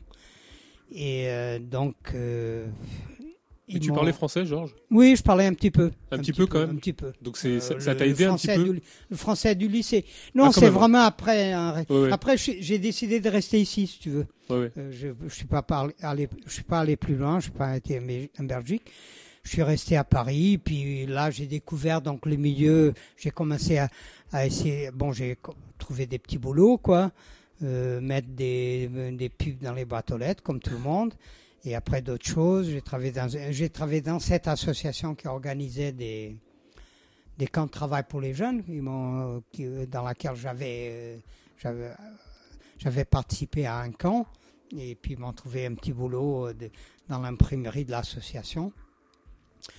Et puis euh, j'ai commencé à chercher, j'ai découvert cette revue, Cadence Circonstance, qui était à son deuxième numéro. Et, euh, et là, j'avais écrit un texte sur la crise dans, la- dans les forces armées au Portugal, qu'ils ont bien aimé. Ils ont dit ça c'est super important. On sent qu'il y a des choses qui se passent, tout ça, de l'intérieur. Tu viens de l'intérieur, on va le publier. Est-ce que tu veux travailler avec nous? Donc j'ai rejoint ce groupe. Bah oui, d'ailleurs, tu, tu peux parler parce que, alors, là, on, là, on est à quelle époque? Parce que, en fait, t'arrives- 67. là, on est en 67, parce qu'on Mm. est, on est donc bien, à- on est un an avant 68. Ouais. Donc, Mais tu, on ne le savait pas. hein. voilà. tu rejoins donc les, les, les cahiers de circonstances, on le dit en français, Ouais. les, les cahiers de circonstances. Tu rejoins les, les en 67. Alors, Ouais. tu, tu peux, parce que on avait mis sur le site euh, un texte que tu as fait qui s'appelle euh, Circonstances. hein. Oui. Euh, mais est-ce que tu peux nous rappeler très, enfin brièvement, mais même pas forcément brièvement, mais Mm. euh, comment s'est fait cette rencontre Et alors tu dis par le, est-ce que c'est fait par le biais d'un d'un texte ou co- comment est-ce que tu arrives à, à rentrer dans ce réseau de, de Portugais enfin de Portugais qui qui ont fui le fascisme pour certains Ouais. et comment- Quasiment tous. quasiment tous, hein. Et, et comment tu fais pour arriver et proposer, enfin comment tu t'inscris dans cette dans, dans ce dans cette Bah, aventure écoute, quoi. ça, ça, ça, ça se fait comme ça se fait toujours aujourd'hui. Je, je vois la revue, je la lis, je la lis, euh, ça m'intéresse et surtout ça m'ouvre euh, un horizon complètement nouveau parce que bon, moi j'avais lu le manifeste du Parti communiste, c'est tout à peu près quoi. J'avais aucune formation politique. Et c'est des revues auxquelles on a à l'époque facilement accès? Est-ce que Elles étaient en libra- dans la librairie politique de Paris, qui était à l'époque la librairie Maspero. Tu vois, il y avait, je me souviens, une cave où tu allais, il y avait des revues euh, d'opposition de tous les pays euh, euh, européens, sur tous les pays où il y avait des, régimes autoritaires, beaucoup de publications en espagnol, en portugais aussi, il y en avait les publications Mao, les publications du PC, je pense qu'ils étaient là, et puis de la Grèce aussi. Et moi, j'ai- vu cette revue, ça m'a semblé un peu différent. Je l'ai acheté, je l'ai lu, et là, bon, ça m'a ouvert un champ de réflexion complètement nouveau parce qu'ils étaient déjà bien à gauche du PC, c'est-à-dire ils commençaient à s'intéresser un peu. euh, je crois déjà qu'ils commençaient à, s'intéresser à, à Rosa Luxembourg, des choses comme ça, tu vois. C'était des, des marxistes déjà un peu hétérodoxes. Et donc j'ai lu ça, ça m'a très intéressé. Et puis comme j'avais commencé à écrire sur mon expérience dans la, marine et dans les forces armées, ce que j'avais ressenti de l'intérieur, bon là écrit donc un texte et j'ai envoyé. Et puis là ils m'ont tout de suite répondu, ils avaient, avaient une boîte postale, ils m'ont répondu. J'avais aussi, je recevais du courrier là dans la petite chambre de bonne et donc euh, et puis je les ai vus, ils m'ont dit viens, etc. Bon, c'était un groupe assez informel, c'était pas un groupe euh, organisé à la façon euh, classique, traditionnelle. C'était un groupe autour de cette revue Et puis bon, on discutait beaucoup. Mais à l'époque, on, discutait surtout de la société portugaise et qu'est-ce qui était en train de se passer avec le salazarisme portugais, avec le régime, parce que le régime commençait aussi à avoir des velléités de réforme. Il y avait après, il y a eu la, de la maladie de Salazar, le remplacement, etc. Qu'est-ce qui est en train de se passer? La bourgeoisie portugaise commençait à avoir des velléités de réforme, mais était muselée par ce carcan institutionnel juridique du, du salazarisme. Il y avait la guerre coloniale, donc tout ça, euh, c'était une société qui était en crise, on le sentait. Il y avait des grèves, il y avait beaucoup de grèves, il y avait des, grèves assez dures, il y avait un mouvement étudiant qui était assez dur. Donc tout ça était discuté à l'intérieur du groupe, qui avait des contacts, parce que c'était beaucoup de le noyau principal du groupe était en lien avec aussi bien surtout pas tellement avec le monde ouvrier mais beaucoup avec le milieu étudiant d'opposition à Lisbonne et à Porto et donc voilà donc j'ai fait cet article qui a été publié je sais plus si c'est dans le numéro 3 ou 4 et à partir de ce moment-là je suis devenu vraiment un, membre à part entière du groupe comme j'étais très actif et je pense que bon, j'étais assez vif dans, dans l'activité politique, si tu veux. J'ai été très bien adopté et reçu. Euh, mes les, les gens du groupe, la plupart sont devenus mes amis euh, à l'époque, je précise. Et, euh, et on circulait comme ça. Et puis, et puis un beau jour, euh, il y a eu mai 68. Quoi. Alors, on peut dire quand même qu'il y avait, il y avait euh, Manuel Villaverde Cabral, Cabral. Ouais, bon ben qui Georges, était un des animateurs Voilà. du groupe. euh, Fernandes, qui a, Oui. qui a mis, dont on a mis la contribution d'ailleurs sur Bien le site. sûr, qui est toujours un ami que je vois, Voilà. même si on a des désaccords. Mhm. oui. Alfred Marguerite. qui a beaucoup, il faut dire, Fernando a été peut-être celui qui avait plus sensibilité à sentir les transformations du capitalisme portugais à l'époque. Tu vois, il a, parce qu'il a- il avait une vision internationale de ce qui se passait. Et il a écrit euh, un texte, les deux tactiques du, capitalisme portugais, ça, Oh, de la euh, ouais, bourgeoisie portugaise qui est un très beau texte pour l'époque et qui était un des premiers textes qui essayait de voir un peu comment le mouvement du capitalisme faisait aussi pression pour la, pour la fin de ce régime. Mais alors, les, les cahiers de circonstances, c'est- des gens qui viennent, qui sont un peu comme toi, c'est-à-dire qui à l'époque sont au Portugal ou qui ont immigré en France euh, longtemps avant toi ou euh, qui l'ont fait dans les mêmes circonstances que toi, qui sont engagés peut-être et puis qui, qui ont décidé à un moment donné euh, de, quitter l'armée ou le Portugal. Est-ce qu'ils l'ont fait Est-ce qu'à l'époque ils ont le même âge que toi? Enfin, est-ce que vous êtes, euh, est-ce que vous avez un peu la même histoire avec euh, les de circonstances ou est-ce que c'est des immigrés, enfin des émigrés ou des oui, des immigrés Ouais. portugais Je je vais euh, finir de par simplement dire qui y avait. Il y avait euh, Alfred Marguerite, qui est décédé. Albert, euh, Albert Melo, João Freire Mhm. et José Maria Carvalho Freire. Mm. À la non fin. À la fin, voilà. à la À la fin. C'est pour comprendre qui ils sont en Qui fait sont, et voilà, oui, comment ils se sont regroupés. et- Non, non, pour répondre à, à la question de Cécilia, c'est. hum, ou non, on avait tous des parcours différents à cette époque-là. T'es- Moi, j'étais le seul déserteur à ce moment-là. Euh, je crois un an après, il y a un autre copain déserteur qui a rejoint le groupe, euh, Jean Frère. ça, c'est une histoire assez drôle, mais bon, ça, on peut passer à, on peut parler de ça peut-être plus tard. Et seulement plus tard, euh, ce copain José Maria Carvalho Freire, qui était un prolo politisé très très combatif qui arrivait de Lisbonne et qui a rejoint le groupe. Mais lui, il a été le dernier vraiment à rejoindre le groupe et le groupe à ce moment-là était déjà un, état avancé d'éclatement. Mais quand j'ai rejoint le groupe, on avait tous des parcours différents. J'étais peut-être le plus jeune, oui, je pense. Euh, J'avais 21 ans, je crois, ou 20 ans à cette époque-là. Et les autres avaient quelques années de plus. Et ils étaient plutôt issus du milieu étudiant qui, qui avait immigré. Il y en avait, euh, Fernando venait directement du Mozambique, qui était quelqu'un qui c'était quelqu'un qui avait, qui n'était pas un portugais classique, il était plutôt venu euh, par le biais de- des colonies, quoi. C'était un blanc des colonies, si un fils de blanc de colonie. Et puis bon, chacun, bon, je vais pas passer sur le- le parcours de chacun, ils parleront de ça mieux que moi, mais on était, on avait des parcours différents, quoi.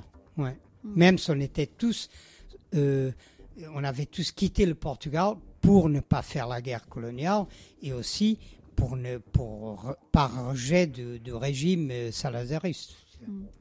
Et, et à l'époque, vous aviez euh, déjà euh, chacun euh, à l'esprit de, re- de retourner au Portugal ou, ou de, ou de participer peut-être à ce qui se passait politiquement, d'insurrection ou de, de révolte au Portugal? Ah ça non. Pas du tout. Ça, ça, ça, je pense que ce qui m'a aussi plu dans ce groupe de- d'emblée, dès le départ, c'est qu'on était très imbriqués dans la société française. Et c'est ça qui nous a permis en 68 et qui, explique qu'en 68, on a été partie prenante complète de ce qui s'est passé.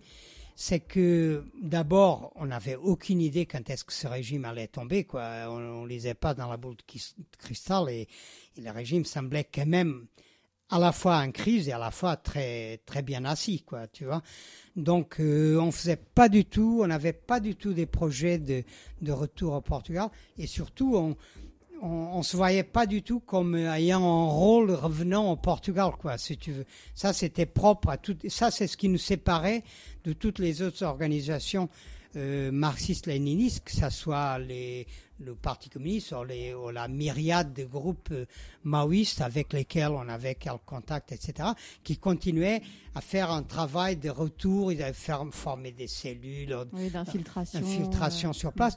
Bon, nous, évidemment, la revue était en portugais, donc on l'a envoyée au Portugal et euh, on l'a diffusée ici aussi.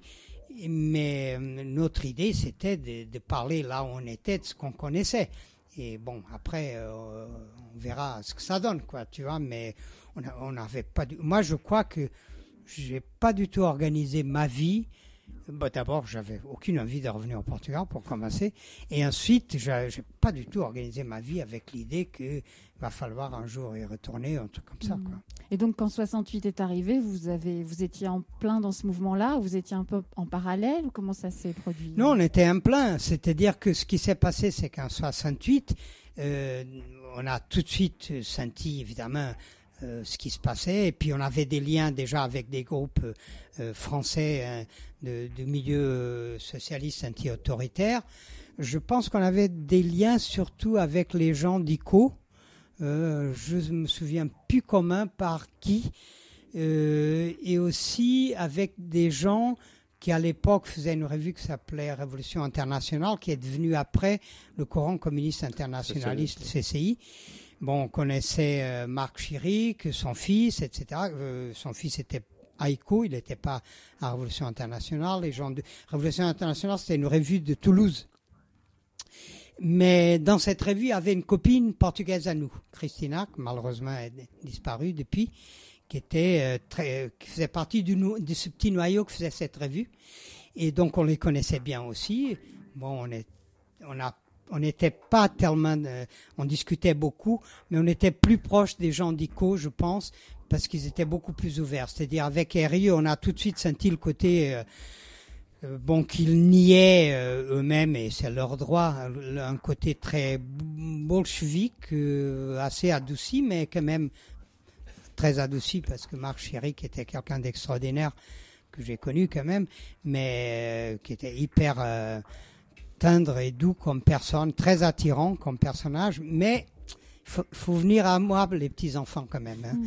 Et nous, on n'était pas des petits enfants à venir à lui, parce qu'on avait une expérience déjà de rupture, c'est-à-dire quand tu fais des ruptures comme ça, après t'as pas envie de te trouver dans un machin avec un père. euh, euh, tu vois, et suivre, euh, tu vois, même si c'est un père super gentil, on, on aimait bien le voir, mais on, on allait, on, on était très réticents par rapport à leur démarche qui était très de recruter, quoi. Ouais. Et donc, alors Kiko était plus ouvert, de ce point de vue-là, il était peut-être même trop ouvert parce que bon, c'était un peu, on se demandait des fois qui était qui, qui faisait quoi, mais ça nous convenait plus. Et donc, on était déjà en contact avec des groupes comme ça. Et donc, on lisait leurs publications, leurs trucs. On, s'était mis à lire euh, Rose Luxembourg. On a édité, euh, euh, moi et ce- cet autre copain, euh, Joan Freire, on a traduit La Révolution russe de Rose Luxembourg en portugais. On a fait une édition euh, euh, pirate que je ne sais pas encore aujourd'hui si c'est la première édition portugaise de Rose Luxembourg, mais peut-être oui, je ne sais pas. C'est dans les années 30, euh, parmi les marges du PC, quelqu'un l'avait déjà fait qu'on a envoyé aussi au Portugal, tout ça. Donc, si tu veux, on était quand même dans une ambiance qu'évidemment, quand mai 68 a éclaté, Bah, écoute, euh, on n'allait pas ni au PC, ni, ni à Hello, ni à, à la Ligue, ni chez les Mao. Quoi. On est allé euh, là où, ça nous, où nos copains, euh, les gens qu'on connaissait euh, étaient. Quoi. Donc en l'occurrence, on s'est trouvé pour les plus actifs d'entre nous, on s'est trouvé à Saint-Cyr, dans les comités étudiants travailleurs. Et donc, euh, et là, il y avait, là, ce qui est, c'est la preuve qu'on était vraiment dedans, c'est qu'il y avait plus de de circonstances. C'est-à-dire, chacun de nous est allé dans son truc. Moi, je me suis trouvé comme, par le hasard d'un- d'une rencontre de couloir à Saint-Cyr, je me suis trouvé dans le comité des euh, travailleurs étudiants du bâtiment, au comité du bâtiment, je pense. Bon, après, j'ai, j'ai fait ma carrière dans le bâtiment, mais c'est une autre histoire. Mais j'ai fait connaissance avec quelqu'un qui est encore aujourd'hui un grand ami à moi, euh, Jean-Claude, qui était un des piliers de ce, de ce comité du bâtiment. Et bon, et on a commencé à faire des trucs sur ce qui se passait dans le bâtiment, comité d'action. On allait distribuer des tracts devant les chantiers. On a été même dans un bidonville portugais, tu vois. Mais euh, j'ai traduisé en portugais leur, leur tract, tout ça, et puis d'autres choses, quoi. Il y a des tas de choses qui sont passées, mais on était à fond là-dedans, quoi. Mais quand je dis on était, on n'était plus un groupe, si tu veux. Enfin, Villeverde, il était je sais pas où, Medellin, je sais pas où, euh, euh, moi, je sais pas où, euh, tu vois. Mais on se voit, on continuait à se voir, à se voir en dehors quand on avait le temps, parce qu'on était vachement pris par tout ce qui se passait, parce qu'il faut voir ce que ce que c'était mai 68. C'était vraiment un, pff, un éclatement au- au- sur le plan du quotidien de la société, quoi. Tu vois, je, je crois que chaque soir, je dormais dans un endroit différent. Je veux dire, c'était, je, je rentrais chez moi dans ma chambre de bonne une fois tous les 15 jours, toutes les semaines, je sais pas, pour voir ça va du courrier, quoi. Mais sinon, c'était euh, du matin au soir et la nuit. Bon, on était dans des tas de trucs à la fois, quoi. Mais, de- mais on gardait le contact entre nous. Et donc, et après 68, on a essayé de se regrouper de nouveau pour, euh, mais là, c'était déjà trop tard parce que trop tard et trop tôt, j'en sais rien, mais bon, parce que on, avait fait quand même des parcours assez différents, quoi, à l'intérieur d'un même parcours, mais quand même c'était un peu différent, quoi. Tu vois, bon, euh, Manuel Villaverde Cabral et euh, il s'était beaucoup approché des, courants italiens de l'autonomie. Euh, moi, je m'étais beaucoup approché des courants du socialisme de conseil euh, après 68 et à 68 j'ai commencé à m'intéresser à ces cou- courants-là. Et d'autres euh, s'étaient approchés, de rien du tout. Et puis voilà quoi. Donc quand on se voyait déjà, après il y avait Joan Fred qui était devenu assez proche des courants anarchistes à cette époque-là. Après il est arrivé juste après. Euh, voilà quoi. Et donc euh, on était ensemble, euh, on a gardé les contacts, mais de 69 à la Révolution portugaise 74, on se voyait, mais on était de plus en plus euh, chacun dans son truc. Bon, on était parti de nos vies quoi, politiques quoi. C'est à ce moment-là que tu, te rapproches du. Enfin, tu parles de- du de conseil. C'est à ce moment-là que tu te rapproches de ça. C'est quoi le. C'est quoi l'appel du pied du communisme de conseil? Parce qu'après, on, parle, on peut parler aussi de Spartacus, enfin, ton aventure à Spartacus. Ouais, de ça, ça vient après. Ça vient après, mais c'est quoi l'approche? C'est des rencontres? Bah, oui, bien sûr. C'est Ouais. toujours ça se passe par des rencontres. Bon, d'abord en, en 68 et tout de suite après, euh, j'ai commencé à lire beaucoup de textes de ce courant-là qu'on trouvait euh, dans la librairie euh, La Vieille Taupe, qui était pas du tout associée à l'époque avec l'idiotie qui est devenue après. Mais euh, j'ai eu, j'ai beaucoup appris, je pense, à travers mon ami euh, Marco Geoffroy, qui était le fils de Marc, qui est le fils de Marc Chéric et qui était Ico, plutôt proche Ico, mais qui était, qui était tombé dans la marmite quand il était gamin, donc il connaissait bien tout ça et il m'a passait beaucoup de textes. Et après, il y a aussi les vicissitudes, euh, les bonheurs de la vie euh, de chacun. J'étais tombé amoureux d'une fille américaine qui était à Paris à ce moment-là. Et quand elle est rentrée aux États-Unis, je suis rentré avec elle. J'ai vécu un an aux États-Unis. Non, ça, c'est toute une histoire. Et, euh, donc, euh, par Marco, je pense, j'ai eu l'adresse Paul Matic, qui habitait à Boston à ce moment-là. Et euh, aux États-Unis, j'ai beaucoup travaillé sur la Chine, justement, parce que j'avais j'ai essayé de travailler, mais c'était quasiment impossible. Puis euh, ma copine, elle avait un peu d'argent de ses parents, donc autant, euh, autant vivre comme ça. Donc j'allais à la bibliothèque, et elle faisait ses études, tout ça. Et c'était le passionnant parce que c'était le moment où il y a eu le mouvement contre la guerre du Vietnam aux États-Unis, donc il se passait plein de choses. J'ai vécu un an entre Philadelphie, New York et Boston. Et à Boston, un jour, par Marco, j'ai eu l'adresse de Paul Matic, quoi. Il m'a dit, va le voir, il habite là-bas, tout ça. J'avais peut-être lu deux ou trois trucs de lui. Et donc, je suis allé le voir. Et bon, c'était un personnage, donc euh, il m'a vachement bien reçu. Je me souviens qu'il m'a.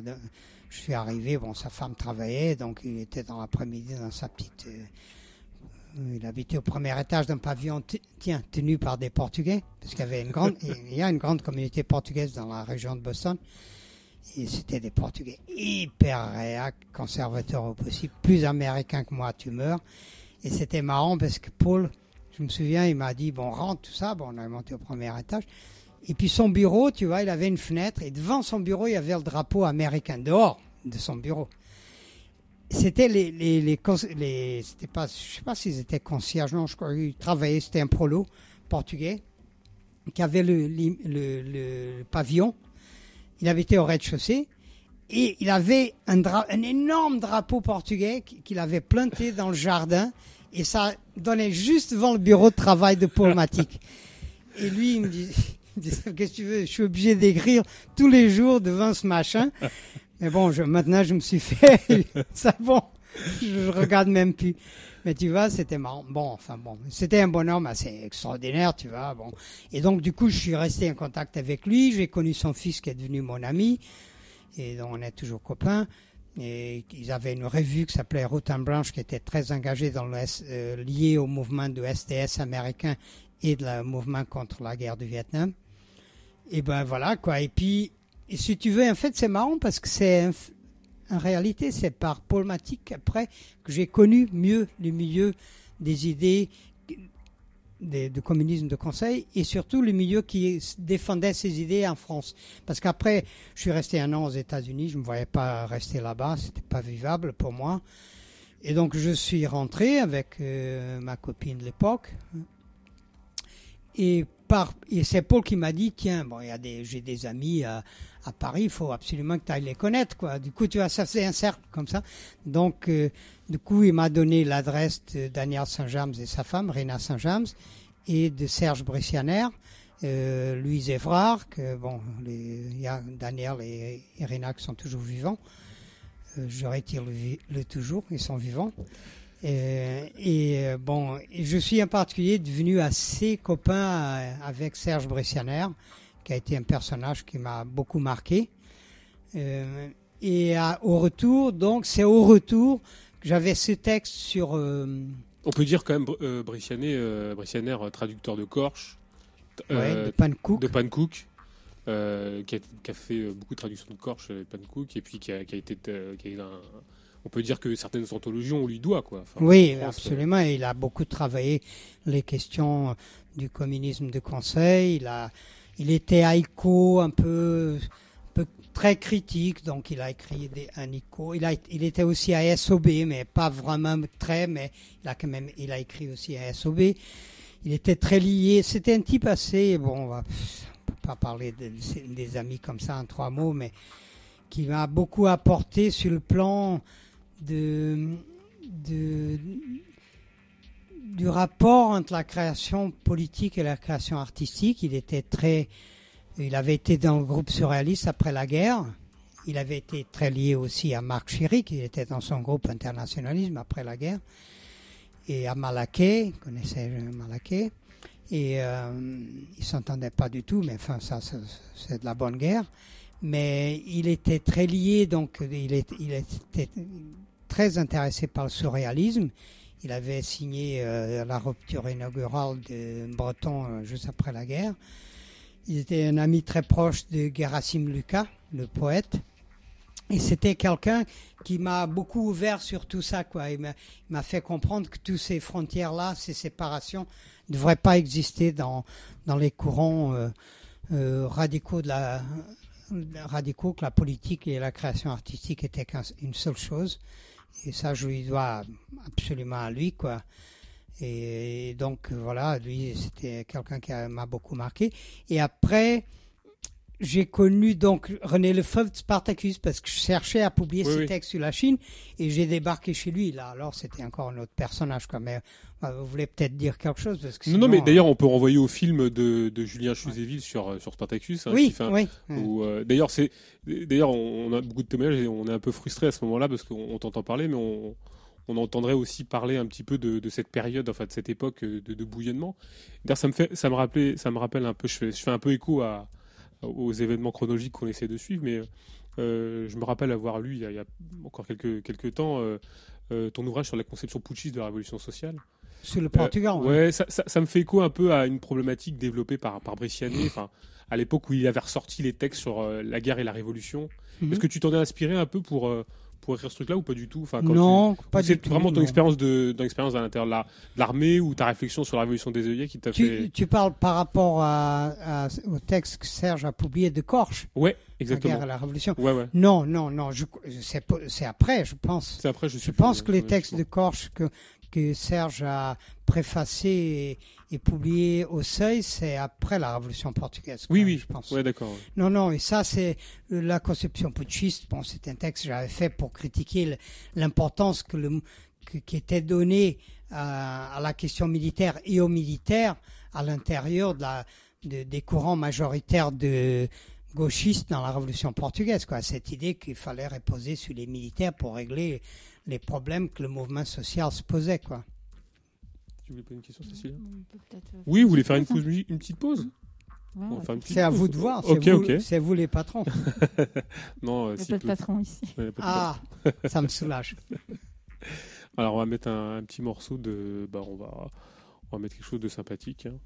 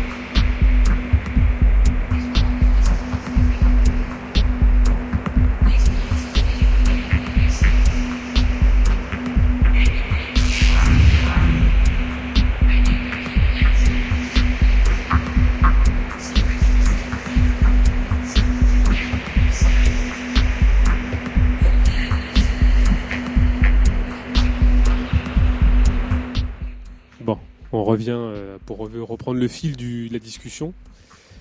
Euh, où on est un peu frustré peut-être par rapport à, Spartacus, euh, ta rencontre avec, avec René Lefebvre. Elle se fait sur, sur quel type de. Enfin, elle se fait quoi, quoi Elle se fait sur quel type de base la rencontre tu, tu te pointes, t'arrives, parce qu'apparemment, bon, il, Alors, la rencontre avec René Lefebvre se faisait sur la base du bœuf aux carottes. C'était le plat du jour, spécialité de René. Donc, tu arrivais chez lui, tu étais tout de suite invité à, manger.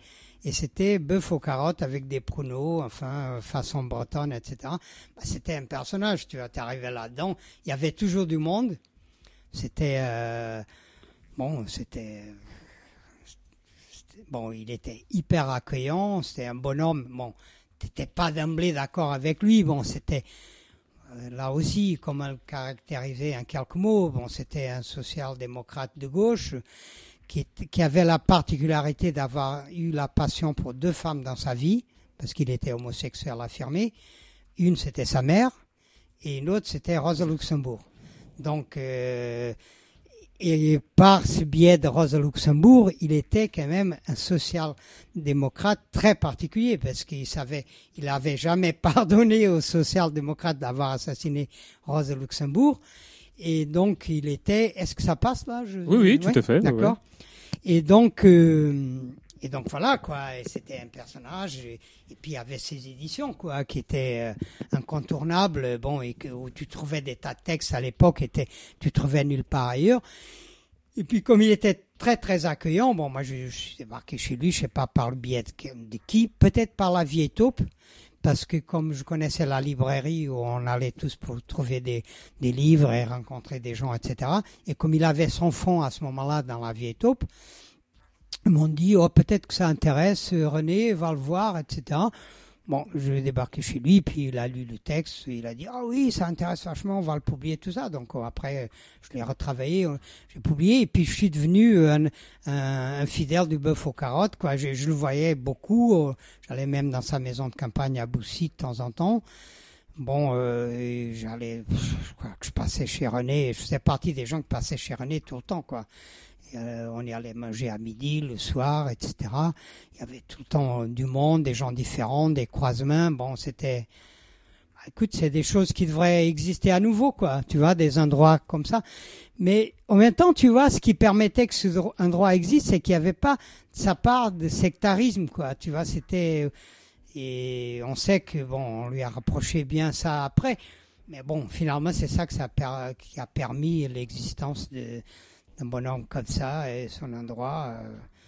Puis bon, il y avait des gens qu'aujourd'hui tu, tu dis merde, il est passé là-bas. Il y avait Idamet, il y avait euh, euh, Nic- Nicolas Lazarevitch, des gens, enfin Guérin, bon, des gens comme ça quoi, que tu croisais chez lui. Bon après tu faisais ton tri quoi, parce que bon.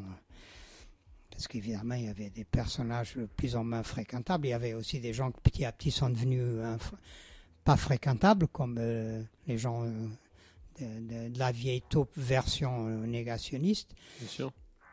Et donc, et puis bon, des gens qui étaient plus ou moins confus, euh, comme chacun de nous, et puis d'autres moins que d'autres, euh, les uns moins que les autres. Et puis voilà, c'était c'était vraiment marrant comme un droit, quoi.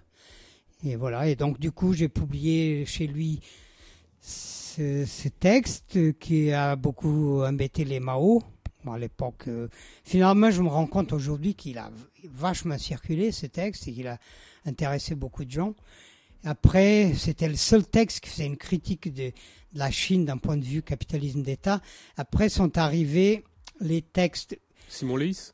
Oui, voilà, Simon Leys, qui sont arrivés, mais qui étaient sur un autre plan. Ouais. Euh, Je trouve qu'ils sont des très bons textes, mais ils étaient sur un plan plus euh, de la culturelle, plus la société, la, destruction de la Chine par le maoïsme, etc., euh, le totalitarisme, bien entendu.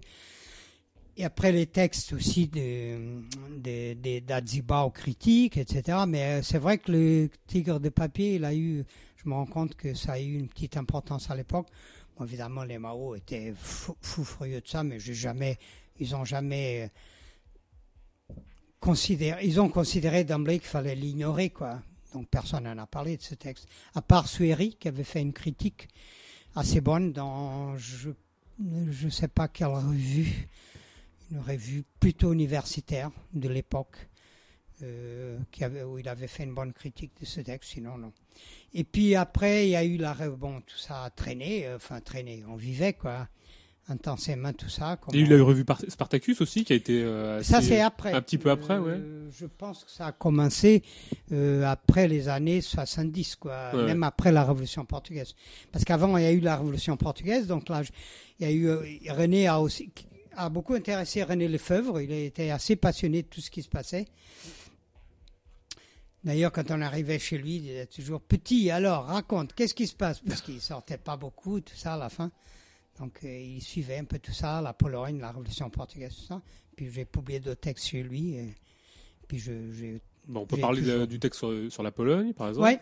Sur, Ouais, euh, sur la Pologne qui se fait? Solidarité enchaînée, Voilà. c'était une critique des tendances déjà institutionnelles de solidarité. On, on parlait donc de la conception putschiste de la révolution sociale. Et Oui, justement, et ça- avant, il y a eu le livre que vous avez oublié dans votre bibliographie. Il faut, Ah. que, faut quand même que je fasse des reproches. Vas-y. C'est Portugal, l'autre combat. Ah oui, oui, tout à fait. C'est vrai. Portugal, le combat collectif. Avec, collectif. euh, voilà, c'est vrai. Où on a publié beaucoup de textes de la Révolution portugaise. D'ailleurs, c'est un texte, c'est un livre qu'il faudrait reprendre Voilà. à un moment ou à un autre. C'est ce que j'allais dire parce que en, en fait, quand on quand on fait une bibliographie sur Ouais. la Révolution portugaise, euh, on s'aperçoit qu'il y a, rien, Pas grand-chose. pas non. grand chose en, langue française en tout cas. Il faudrait un jour, euh, peut-être quand je serai à la retraite, hein, À la retraite. Non mais ça c'est, on, j'essaierai. on en reparlera, Georges, de, de l'autre combat parce que je pense qu'effectivement ça mériterait d'être édité. Ouais, on va voir. On parle on parle de la Révolution portugaise justement. Là, c'est peut-être Mhm. le, le gros du truc là. C'est euh, bah voilà, il y a c'est- petit. C'est petit, mais c'est enfin, c'est important parce que ça suit 68 avec ses espérances, euh, Ouais. et puis une espèce de dynamique comme ça, un peu, un peu globale. On a le Chili, on a, on a l'Espagne avec un, un Franco mourant. Euh, Mhm. Il y a toute, une, toute cette dynamique là de. Il y a les colonels, le régime des colonels. Mhm. Il y a toute cette, euh, toute cette dynamique un peu européenne et puis un peu globale qui se met en place. Donc, euh, qui- Enfin, on, va- se dire, euh, tu, tu fais quoi euh, Tu fais toi, tu fais quoi en 74, Georges? Tu es où? D'abord, on va ajouter la question Cécilia. J'ai pas de question. J'étais en train d'approuver. euh. Ah bon? Non, parce que, en fait, moi, je, on en reparlera peut-être tout à l'heure. Mais euh, moi, j'ai lu ton livre, La mémoire le feu. C'est très, in- enfin, c'est hyper intéressant. euh, Enfin, ça parle de l'Europe, ça parle du Portugal. Hmm. Ça analyse un petit peu euh, tout ce qui se passe euh, au Portugal euh, à l'époque où tu as écrit ce, ce livre. C'était en 2005, je crois. Lequel tu parles 2006. 2006. La mémoire et le feu. Oui, oui, oui, oui, Voilà. d'accord. Non, mais on y reviendra tout à l'heure, parce que tu disais c'est important aussi de recontextualiser tout ça et Oui. dire à quel point c'est important pour analyser euh, euh, la politique et l'histoire du Portugal d'aujourd'hui, parce que ça, ça fait écho euh, à toutes ces époques-là. Et, euh, et de l'Europe en général. Et c'est ça que, que je retrouve dans ton livre, c'est justement euh, toute cette analyse du Portugal et de, de, de cette société portugaise, elle peut être complètement mise en parallèle avec tout ce qui se passe et ce qui se développe aujourd'hui euh, en Grèce, en France, etc. Enfin, euh, voilà, c'est juste euh, là-dessus qu'à un moment donné, euh, peut-être j'aimerais revenir et puis surtout. Bon, on y reviendra de toute façon, ça c'est sûr, euh, c'est certain. sur- Et sur l'imaginaire. Oui, sur l'imaginaire, bien sûr, l'absence d'imaginaire peut-être. Mais Oui, donc c'est, 60 euh, 74, euh, Georges, Oui, alors- tu où alors? Oui, bon, alors euh, 74, bah, écoute, j'étais euh, sur un chantier en 74. Ah bah d'accord. bah oui, parce que bon, on travaillait, quoi. Et donc, euh, bon, euh, et euh, on savait, il y avait déjà eu quelque chose avant. Au mois de, de mars, il y avait eu une première tentative militaire qui avait échoué. Exactement. Et euh, on sentait que, bon, que ça tirait un peu au niveau des institutions. Et puis, bon, il y a eu, euh, j'étais, oui, comme tous les amis, on était au boulot, etc. machin, et puis on s'est téléphoné, voilà, il y a eu coup d'État, il y a un coup d'État, il se passe quelque chose, etc. Et euh, alors, euh, évidemment, bon, ça nous, ça nous, tout d'un coup, ça nous a intéressé d'emblée parce qu'on a vu qu'il se passait quelque chose derrière le coup d'État, quoi. Parce que la première chose qui était très marquante et qui était très parlante, c'était le fait que dans le jour même où les militaires euh, font leur coup d'État, leur putsch, la première chose qu'ils demandent à la population, c'est de rester chez elle. Et la première chose qui ne marche pas comme prévu, c'est que les gens sortent massivement dans la rue et ça commence à devenir autre chose. Euh, Aujourd'hui, ça a l'air un peu folklorique, l'histoire des, des, des fleurs dans les fusils et tout ça, mais ça veut dire quelque chose aussi. Ça veut dire qu'il y a eu tout de suite un, mél- un mélange qui s'est fait entre les soldats et la population. Et euh, surtout que c'était une armée des conscrits. Des conscrits. Euh, C'était pas une armée de volontaires comme on en a aujourd'hui partout. euh, Et là, c'était des gens qui, faisaient 4, 5 ans de, service militaire, parce qu'il faut, faut avoir ça à l'esprit. C'était 4 ans, 5 ans de service militaire. Et des fois, les gens recommençaient, étaient obligés de faire une deuxième commission, etc. Et donc, on a tout de suite senti qu'il se passait quelque chose dans la société et que ça allait. euh, il y a eu tout de suite les occupations d'entreprises, les gens ont commencé à occuper les, boîtes, etc. Dans l'espace d'une semaine, on sentait que, c'était quelque chose d'autre qu'un simple coup d'État militaire. Et donc, bon, évidemment, on s'est contacté, on était en contact, des liens, des copains là-bas, etc., des copines ici, là-bas, tout ça.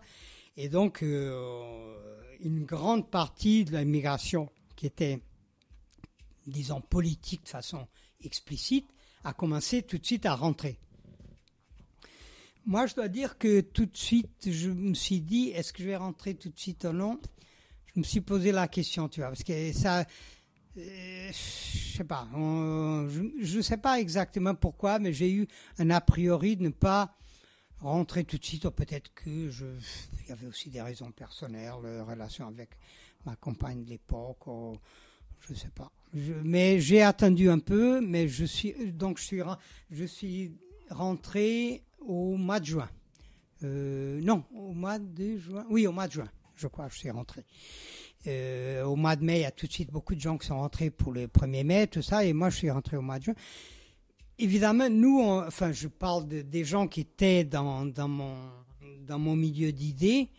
Nous, ce qui nous intéressait, c'était au-delà du coup d'État militaire. D'emblée, c'était ça qui nous intéressait. On n'était pas dans une perspective euh, euh, démocratique euh, primaire, comme étaient les, gens socialistes, socialisants, plus démocrates de base. On n'était pas non plus dans une démarche calculatrice des étapes comme le PC, c'est-à-dire il faut d'abord une démocratie, après on va aller vers le socialisme, etc. Tout, ce, tout cet échel- échelonnement d'étapes programmées dans la stratégie de parti, par, le, par la stratégie de parti. Nous, ce qui nous intéressait d'emblée, c'est sentait qu'il y avait quelque chose de nouveau et très moderne pour l'époque, en en phase avec ce qu'on avait vécu en mai 68. Et d'ailleurs, c'est significatif pour la petite histoire. Quand je suis rentré début juin, je suis parti pour la première fois à Lisbonne avec un copain du 22 mars, un ancien du 22 mars. Bon, le 22 mars n'existait plus parce que ça avait eu un rôle en 68, mais euh, en inter, mais il était encore membre d'un collectif qui avait eu un rôle important dans le 22 mars. C'était la tendance, disons, libertaire du 22 mars, qui était une revue qui s'appelait Noir et Rouge. C'était pas rouge et noir, c'était noir, Noir et et rouge rouge, ouais. Où était aussi à l'époque Daniel Cohn-Bendit. Donc d'ailleurs ce copain qui est depuis euh, disparu, pas disparu en tant qu'être humain, mais il est disparu de notre vie politique. Euh, Bertrand, il s'appelait Bertrand. Euh, il, oh, il était un ami à Daniel et tout ça, oh, tout ça c'était un petit milieu. Et on a, il, voulait absolument sentir ce qui se passait là-bas. Il sentait qu'il y avait quelque chose de commun avec l'esprit de 68, l'esprit libertaire de 68, euh, mettons-le comme ça. Et on est parti ensemble en train, quoi. Et on est passé, euh, je crois, un mois ensemble à Lisbonne. On est allé un peu partout, tout ça. Et euh, on a renoué, j'ai renoué avec des gens, etc. Bon, je connaissais, par le fait que j'avais un passé dans la, dans la marine, je connaissais beaucoup de gens dans la MFIA, dans la- les tendances de gauche de MFIA. C'est le mouvement des forces armées. hein. Oui, MFA. ouais, voilà. Ouais. où il y avait, qui à l'intérieur duquel c'était constitué des tas de tendances politiques. Donc, c'était un front politique, en fait, dans la réalité. Et il y avait une tendance assez euh, euh, radicale, on peut dire, pour l'époque. euh, parmi lesquels il y avait des gens, d'ailleurs, qui avaient diffusé le, le ca- cadran circonstance pour l'histoire. C'est-à-dire qu'un un des réseaux de, diffusion que nous avions euh, au Portugal, euh, dans les années euh, 60 de 68 jusqu'à 72-13, c'était par des copains de la marine qui venaient souvent à Paris, ou alors qui venaient à Nantes, par exemple, avec des navires, etc. Et parce que le Portugal faisait un soutien lo- logistique à la marine portugaise à l'époque. Et bon, aujourd'hui, on peut raconter ça. Et d'ailleurs, ça, ça, se raconte, et je crois que je le dis dans mon texte là, que tu as mentionné sur les circonstances, nous avons quand même réussi à faire rentrer des centaines d'exemplaires de les circonstances et des textes de Rose de Luxembourg, etc., dans un sous-marin au Portugal, ce qui était, il fallait le faire, quoi, tu vois, parce que tout simplement parce qu'on avait un copain qui était officier dans un sous-marin et que euh, a été à Nantes avec euh, des valises pleines à craquer de, de brochures. Il a mis tout ça dans le sous-marin et puis ils sont, il les a débarqués à Lisbonne. Quoi. Le PC était fou de rage. Ils n'ont jamais su comment toutes ces publications étaient arrivées. Et d'ailleurs, c'est. Y a Cugnal qui en parle d'ailleurs un petit peu des Ouais. Non Bah oui, parce que Cugnal, à un moment donné, bon là on revient en arrière de nouveau, mais Cugnal, à un moment donné, avant le 25 avril, avait senti que les idées qui étaient... Il y avait un courant dont les Cadènes circonstances n'étaient pas les seuls, mais c'était la revue qui avait plus... euh, de marque, qui, avait plus d'importance dans ce petit courant. Il y avait un courant qui commençait à se positionner ouvertement à gauche du marxisme-léninisme, c'est-à-dire non seulement le Parti communiste, mais aussi tous les groupes maoïstes et même le peu qu'il y avait de petites sensibilités trotskisantes qui est dans le milieu étudiant. Et ce courant était porté surtout par, par nous, par le Cadern Circonstance, et par d'autres petites revues, je crois que Cadern Genesarius, et puis un autre- une Oui, autre revue qu'avait en Suisse à l'époque, qui a évolué de façon plutôt social-démocrate, etc. Et donc Cugnal a senti ça, a senti qu'il y avait un, quelque chose, et ça, et ça, commun- et ça se diffusait, ces idées se diffusaient de plus en plus dans le milieu étudiant, surtout un, un fac, mais aussi il y avait des prolos qui s'intéressaient, quoi. On arrivait à diffuser aussi par milieu de prolos politisés, à travers euh, justement notre ami José, José Maria Carvalho Freire, qui avait beaucoup de liens, qui avait été très actif dans, le milieu ouvrier à Lisbonne et qui avait des liens avec des gens dans des boîtes. Et le PC, je ne sais pas comment, mais en tout cas, Cugnal, qui était un fin politicien, il n'y a pas à dire, il avait senti que ça, c'était un courant qu'il fallait quand même attaquer. Et donc, il a euh, euh, écrit un texte où il a particulièrement ciblé le cadre circonstances. Et aussi, je pense qu'il s'était inquiet du fait que nos publications se diffusaient de façon assez massivement à Lisbonne. Et se diffusaient parce que nous avions euh, squatté, squatté un sous-marin, quoi. Mais ça, il ne le savait pas, quoi.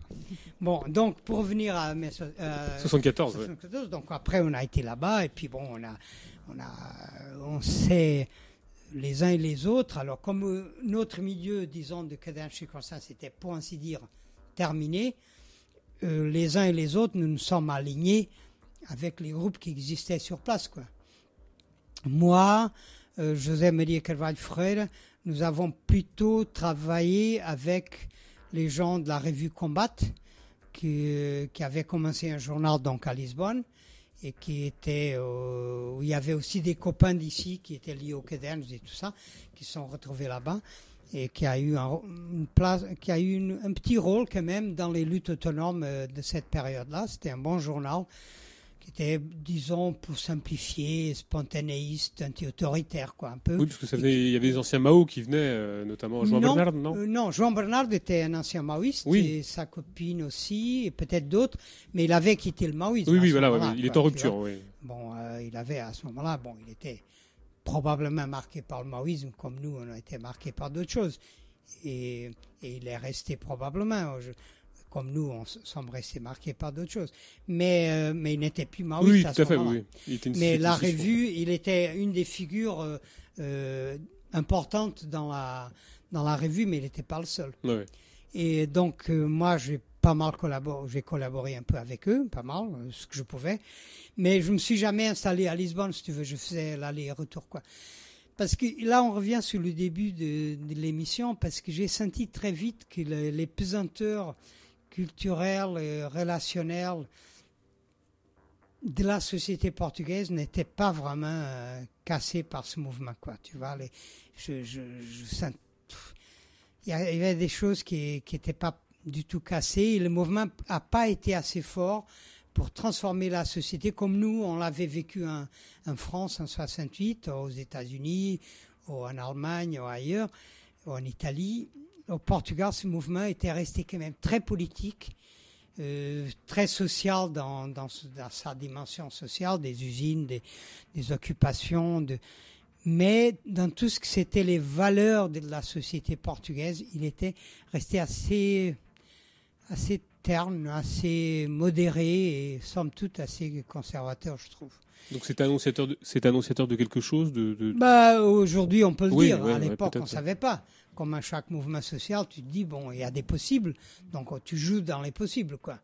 Mais, euh, mais moi, je sentais que ça, ça m'allait pas tellement.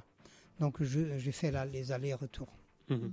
Ça voulait dire quoi? Ça voulait dire que l'armée, la religion, euh, toutes ces, enfin toutes les, les anciennes valeurs étaient restées, euh, et y compris d'ailleurs peut-être euh, certaines personnes au pouvoir, étaient toujours euh, présentes, étaient toujours là, étaient toujours influentes? Oui, mais, ça, Comment- bien, comment ça, bien l'expliquer sûr. Mais je, je crois que, bon, le pourquoi, euh, je pense parce que le mouvement n'a pas été assez puissant et assez euh, subversif au sens, euh, au sens historique pour mettre en question les valeurs qui fondaient la, la société. Ces institutions, évi- évidemment, elles étaient toujours restées là, même si elles étaient passées en deuxième plan, quoi. Mais là où j'ai trouvé que c'était plus visible, c'était dans la relation entre les gens et surtout dans la relation entre les hommes et les femmes, qui était resté. Ça, Il y a toujours une hiérarchie. euh, hiérarchie, un machisme très fort. euh, les copines avaient du mal, les mecs étaient quand même très dominants, euh, les relations. euh, la- bon, il y avait des choses qui commençaient à changer, mais c'était somme toute assez. La, la société était restée très machiste, très euh, très centrée sur une hiérarchie euh, masculine. euh, D'ailleurs, j'ai envie de te citer, Georges, dans la conception bouchiste de la Révolution sociale, tu dis euh, le faible développement de la bourgeoisie rend celle-ci incapable d'assumer son rôle historique. La bureaucratie militaire prend en charge la tâche de modernisation Mm. et la révolution des forces productives.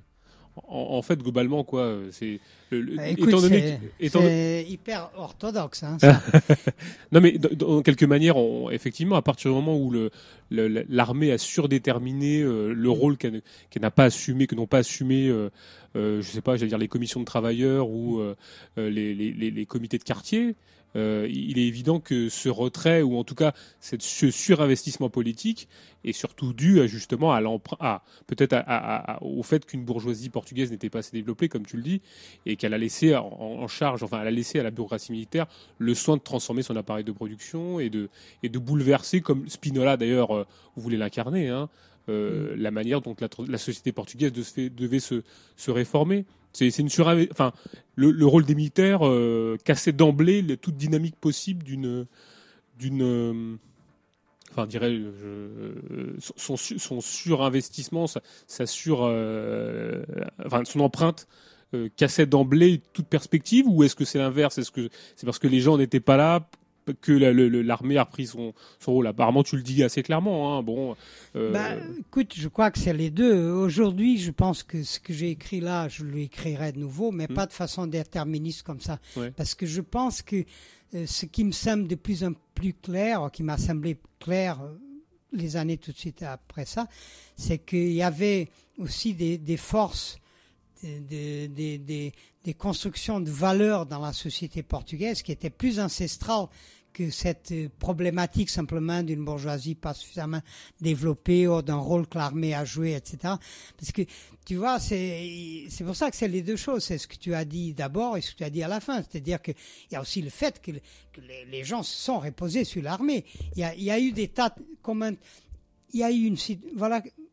Je, dirais aujourd'hui que dans le- l'histoire de ce qu'on appelle la Révolution portugaise, il y a eu des possibles qui sont ouverts par le par le- l'effondrement, si tu veux, d'un régime et même un parti d'un État, mais que très mais que ces possibles n'ont pas été suffisamment remplis par une activité autonome et par une création collective des émancipatrices, si tu veux. Euh, C'est comme si il y a eu un moment où les gens ont eu peur des possibles et se sont re- repliés sur des institutions qui, euh, auxquelles ils ont fait, ils et elles ont fait confiance, si tu veux. Et, et ça, c'était pas inscrit à l'avance. Mais c'est sûr que je pense que dans la société portugaise, il y a des forces. Euh, J'aime pas beaucoup ce mot-là, mais des forces culturelles, des forces inconscientes, des forces euh, d'une inconscience d'un inconscient collectif. Euh, je ne sais pas si on peut jouer avec tous ces concepts, mais il y a des forces qui viennent de l'histoire, du passé, qui qui sont qui sont hyper présents, quoi. Non, mais on peut dire que l'idéologie est aussi. une force. Mm. On peut dire que l'idéologie est une force matérielle, euh, Georges. Oui, bien pas- sûr. C'est pas un problème. Oui, mais bien 40 sûr, ans pas un problème. mais 40 ans de domestication euh, fasciste a quand même, ont, ont quand même beaucoup fait pour apprendre aux gens à déléguer euh, systématiquement leur pouvoir. euh, et Oui, ça mais- crée beaucoup d'inertie quand même, non? Oui.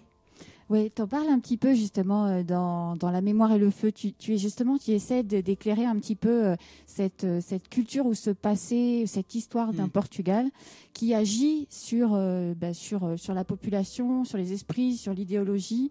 Et, et tu, tu dis qu'en fait, il y a, y a trois choses. Tu vas me dire, hein, je me- tu vas me corriger à, à peu près. Enfin, tu vas me corriger après.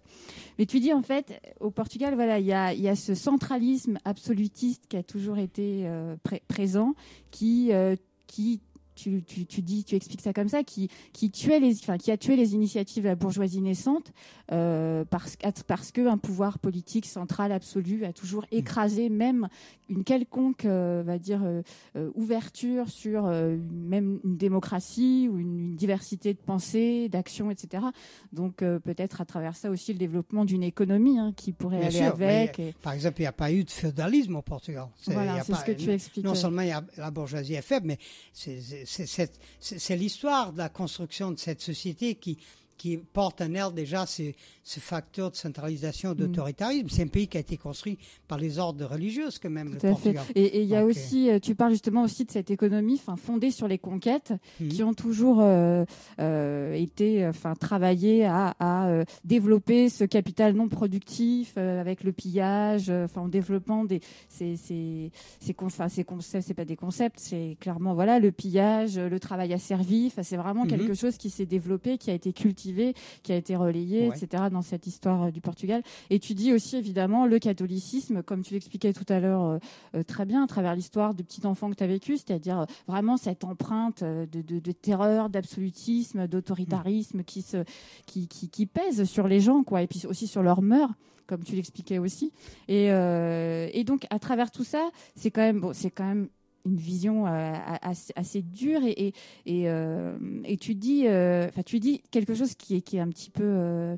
Euh, qui est un petit peu pas pessimiste, mais qui est un petit peu dur. C'est, tu dis voilà, ça a créé des pathologies sociales locales qui, comme tu viens de l'expliquer euh, par rapport à, la révolution des œillets, font qu'à un moment donné, les gens voilà n'arrivent pas à s'extraire de, ce passé-là, n'arrivent pas à développer euh, d'autres perspectives et, sont en- complètement écrasés, ancrés et, de par ce passé, par leur histoire.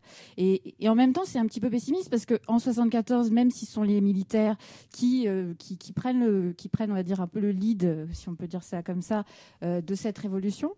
Euh, Il y a quand même aussi énormément de mouvements au sein du, Portugal, des mouvements de, de- des, collectivités, des, comment dire, euh, il y a, euh, bah, y a, enfin, certaines, certaines populations s'emparent de, territoires, de, d'endroits, des champs, et, enfin, cherchent à se les réapproprier. Il y a quand même parallèlement à ce soulèvement militaire. Euh, aussi dans ces campagnes, il y, a, quelque chose qui existe dans le peuple. Alors, euh, est-ce, parce qu'on en- finalement, on n'en a pas beaucoup discuté, mais euh, la révolution de soix- enfin, 74, la révolution des œillets, c'est aussi ça, et c'est aussi l'héritage de ce qui s'est passé les années précédentes dans des euh, essais de récupération, euh, euh, de collectivisation, euh, de territoire et de production et de travail. Qu'est-ce que tu peux nous Je raconter signe, hein. si, si, ça va. Non, bien sûr, bien sûr. Parce Sinon, peut aussi sinon, parler de, de, Oui, de oui, ça. bien sûr, C'est sûr. important. Mais si tu veux, avec avec avec le l'histoire, avec l'histoire, avec mesuré euh, par le par la vie de chacun de nous, euh, la petite Oui. histoire, si tu veux. Au fur et à mesure que cette histoire se déroule dans, ma propre vie, j'ai de plus, en, plus de mal à comprendre la société portugaise parce qu'il y a tout ça. C'est-à-dire, c'est une société où il y a tout ce que tu viens décrire, avant et à la fin, au début et à la fin, mais en même temps, toutes les, ce que je, il y a des copains portugais quand j'ai écrit le, la mémoire et le feu, euh, il y a une, une édition portugaise et on a discuté à Lisbonne de tout ça. Il y a des copains qui m'ont dit mais ça suffit pas comme explication. Et c'est vrai, Mm. ça ne, on n'arrive pas à avoir l'explication. Comment ça se fait que, il, y a, il y a une différence énorme entre la société portugaise et les différentes sociétés en Espagne, tu vois.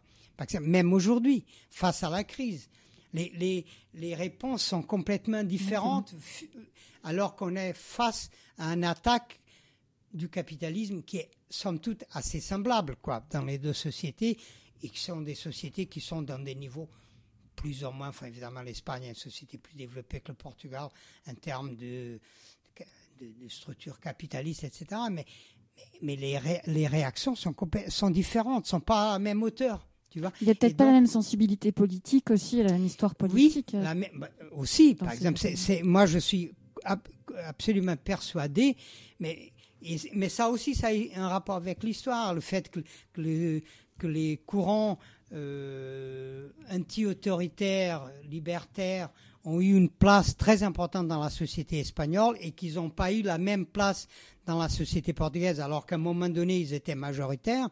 Ça a aussi à voir avec ce côté autoritaire de la société portugaise, avec l'histoire, etc. Mais comment agencer tout ça pour donner une explication? Eh ben, je, je ne sais pas. Je Mm. crois qu'il y a des choses qui peut-être qui nous échappent et que le plus important, c'est d'essayer de, de- d'approcher au plus, le plus possible, d'approcher d'une explication. Mais il faut pas. Je pense que la société portugaise, de ce point de vue-là, est très intéressante parce qu'elle ne se satisfait pas d'une explication euh, simple ni Oui. unique. Ou monocausal. Et, et en même Voilà, temps, monocausal. Ouais. Tu vois? Et en même Mais- temps, on sent, même aujourd'hui dans la société portugaise, quand nous on a eu l'occasion euh, d'y aller, on sent cette imprégnation euh, du modèle capitaliste, mais euh, extrême. C'est-à-dire, on est vraiment dans le modèle américain, on n'est pas Mm. dans le modèle européen, forcément au Portugal. C'est Ah ça oui, qu'on mais sent. parce que ça a été très rapide. Oui, c'est vrai. Ça a vois, été, ça a ça été a- hyper rapide. C'était même ça a été rapide et à rapide l'extrême de ce que ça pouvait, c'est-à-dire qu'on est passé d'une extrême à l'autre Oui, complète. puis il y a, il y a- et il y a des liens quasiment euh, structurels avec le monde anglo-saxon. hein. Je veux dire, avec le, monde anglophone, euh, il y a quand même des liens presque historiques, mais euh, il y a- il y a, peut-être une vision. Enfin, moi, je, c'est peut-être la, nuance que j'aurais apportée à ce que tu dis, Georges. Au- Autant je, peux comprendre l'imprégnation, euh, je dirais historique sur, enfin, ce qu'on appellerait l'histoire longue durée, enfin, les ondes longues sur la manière dont l'histoire des mentalités réagissent euh, sur des comportements individuels. hein. Et moi, j'ai du mal, bien évidemment, à répercuter tout ça sur sur des mentalités, des formes archétypales, tu vois, d'individus volontairement soumis. Euh, il est évident que sur une histoire plus courte, il est évident que l'ultra, enfin, ce que par exemple Perry Anderson aurait appelé l'ultracolonialisme portugais a influé sur ce que tu disais, sur sur un mode de, je dirais, de, de, de- de- sur la manière dont le Portugal a vécu. euh, ou n'a pas vécu d'ailleurs de, de, de ces pseudo-richesses exportées, n'a pas permis à un Portugal de développer ça. Je j'irai ju- jusque-là avec toi, il n'y a aucun souci. Autant, euh, je pense que sur l'histoire de la longue durée, c'est très difficile parce que euh, parce qu'au bout de trois générations, euh, les gens ont quasiment oublié la mémoire de, de, ce qu'ils ont, enfin, leur mémoire historique.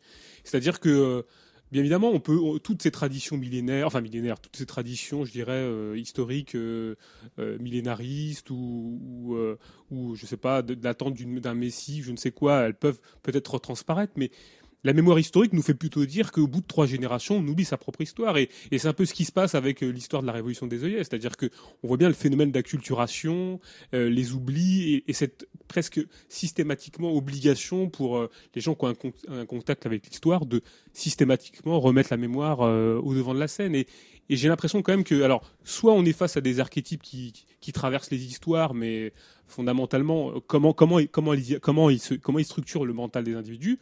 Sinon, il y a effectivement, il y a des réactivations systématiques de gens qui réactivent de la mémoire, d'histoire des luttes, mais sociologiquement, on a plutôt tendance à constater qu'au bout de trois générations, ces traditions se perdent, ne sont plus euh, transmises. euh. En même temps, en même temps euh, pour parler de la mémoire et de sa transmission, euh, l'immigration portugaise, elle agit depuis très très longtemps. Elle a toujours été le recours ultime à, euh, le recours ultime à la pauvreté, à la misère. Je veux dire, c'est une mémoire qui peut pas s'opérer, même un trans- une transmission de, génération en génération qui peut pas s'opérer. Et aujourd'hui encore, puisque encore une fois confrontés aux difficultés, eh ben, les jeunes portugais et moins jeunes émigrent encore pour aller chercher ailleurs une sorte de, euh, euh, de capit, enfin, une, une sorte de marché euh, sauveur, marché du travail, euh, euh, dans, à l'extérieur encore de ce pays, donc encore scission au sein des familles, donc impossibilité à transmettre une mémoire quelconque. Oui, bien sûr, bien sûr. On est encore euh, face à ça. Oui, moi je crois que là tu, tu apportes un élément auquel je- j'étais en train de penser qu'on n'avait pas parlé, que c'est le, le fait que c'est une société de, de départ, Hmm. le Portugal, c'est-à-dire que ça soit euh, très, très- depuis très très tôt, depuis les découvertes en fait. Les, les Portugais ont toujours trouvé une solution à leur misère euh, ailleurs, tu vois. Et bon, donc ça c'est aussi un élément qu'il faut ajouter Mm. à toute cette, euh, à tout cette, euh, tout cet ensemble d'éléments pour expliquer une certaine passivité, résignation, et puis aussi une certaine qui va, qui dont on parle pas assez, mais qui est très euh, propre aussi à la société portugaise, c'est euh, une facilité à se débrouiller, quoi. C'est-à-dire que le fait que le départ est possible et qu'il a, bon, avec des limites, on, les connaît surtout aujourd'hui, mais euh, il y a toujours, les, gens pensent toujours qu'il y a une dernière porte sortie, quoi, qui est le départ. Bon. Donc ça, c'est quelque chose qu'il faut ajouter, et, c'est d'une certaine façon paralysante par rapport aux luttes. Hein, Je crois que c'est dans mon bouquin, je cite un, un proverbe, c'est pas propre au portugais, parce qu'il y a des régions en Espagne, c'est comme ça. Il y a apparemment un proverbe galicien qui dit les, Ga- les Galiciens ne luttent pas, ils immigrent. Et Donc ça, les Portugais, ils ont ce côté galicien aussi, si tu veux. Bon, alors pour revenir quand même à l'histoire de la conscience, alors là, c'est un sujet sur lequel euh, j'ai tendance à parler qu'en présence de mon avocat, parce que vraiment, je ne sais pas comment traiter cette... Je crois que c'est une question vachement importante. C'est important tout ce que tu as dit, Paul, mais euh, comment traiter cette question? Est-ce que c'est vrai que la conscience disparaît ou qui est effacée après deux ou trois ou quatre générations? J'en suis absolument pas persuadé. Je pense que ce qui disparaît, c'est les éléments dans cette conscience, les éléments qui sont troublants pour la reproduction du système. Par exemple, tout ce qui est mémoire des luttes, façon de, de ré- euh, manière de se révolter, euh, euh, culture de révolte en général, etc. Ça, par le mécanisme même de, de la reproduction du système, ça c'est assez rapidement effa- effacé. Mais tout le reste, moi je crois que c'est absolument reproduit, même dans les migrations. Je veux dire, euh, moi je suis épaté avec les histoires que, que j'entends en France aujourd'hui, 2014, qui continuent à se reproduire dans l'immigration portugaise. Quoi. Des gens, je, viens encore d'écouter une histoire d'un copain qui est, euh, qui est né dans, à l'intérieur de l'immigration portugaise à moitié, parce que sa mère a eu le malheur de se marier avec un Français, attention, elle a, non mais c'est des trucs incroyables, elle a été mise de côté de la communauté. Alors on peut parler de l'islam euh, intégriste, bah, si tu veux, ça se passe à l'intérieur de l'immigration portugaise, il y a ce, copain, il a peut-être 20 ans. Il y a 20 ans, sa mère a été mise de côté parce qu'elle s'est mis, elle s'est euh, mis avec un Français. Mais, je crois que c'est banal, ça. Ça continue à se reproduire aujourd'hui. C'est pour ça aussi qu'il y a des gens comme nous, comme toi, euh, ou comme d'autres qui, qui sont ici de cette, de cette, cette communauté, de cette, où il y a une reproduction de, de la conscience de tout ça, quoi. Et ils sont, euh, ils sont issus en rupture et vont vers des idées radicales. Parce que parce que c'est hyper étouffant. Mais tout, ça continue à se reproduire. Tu vois, donc je pense. Et puis là, euh, moi, moi, la conscience des de tout ce qui est intégrateur, je pense que le système le fait très bien. Et ça se reproduit. Et l'immigration portugaise, pour, pour- portugaise, pour ça, c'est première classe. Il reproduit ça à, merve- à merveille. Mais là où j'ai des doutes, euh, c'est la reproduction ou la disparition, l'effacement de tout ce qui est euh, signe ou élément de la conscience de révolte et de rupture. Tu vois, le pas à côté, quoi. Comment on fait un pas à côté dans ces communautés? Et qu'est-ce que ça veut dire de faire un pas à côté? Quelles sont les implications, etc. Ça, c'est plus compliqué. Et ça, je ne sais pas comment ça se fait. Et en dehors de la communauté, à l'intérieur du pays même, quoi. Si tu veux, c'est vrai que c'est une société, bon, on l'a toujours tous dit, où il y a, qui a des poussées de fièvre. C'est une société qui devrait être vraiment étudiée par les grands médecins, parce que c'est, c'est hyper calme, hyper calme, hyper calme dans l'histoire. Et puis tout d'un coup, il y a une poussée de fièvre vachement, qui va vachement loin. Bon, le 25 avril en est un exemple. Mais l'implantation de la République, quelques années avant, aussi. Le banditisme social, par exemple, au Portugal, c'est un sujet qui est très peu étudié. À un moment donné, je, m'y intéressais, j'avais envie de faire, de, de travailler un peu là-dessus, mais bon, d'autres choses qui arrivent et tout ça. Il y a eu, éno- il y a eu euh, quand même des cas très importants et très très intéressants, très riches de banditisme social au Portugal au, cours du 18e, 19e siècle, quoi, surtout au 19e siècle. Tu vois, les, bandits de grands chemins, etc. Enfin, des, gangs qui constituaient des ça allait jusqu'à la constitution de guérilla pendant la guerre euh, civile entre les libéraux et les absolutistes et tout ça. Il y a des personnages absolument séduisants dans tout ça.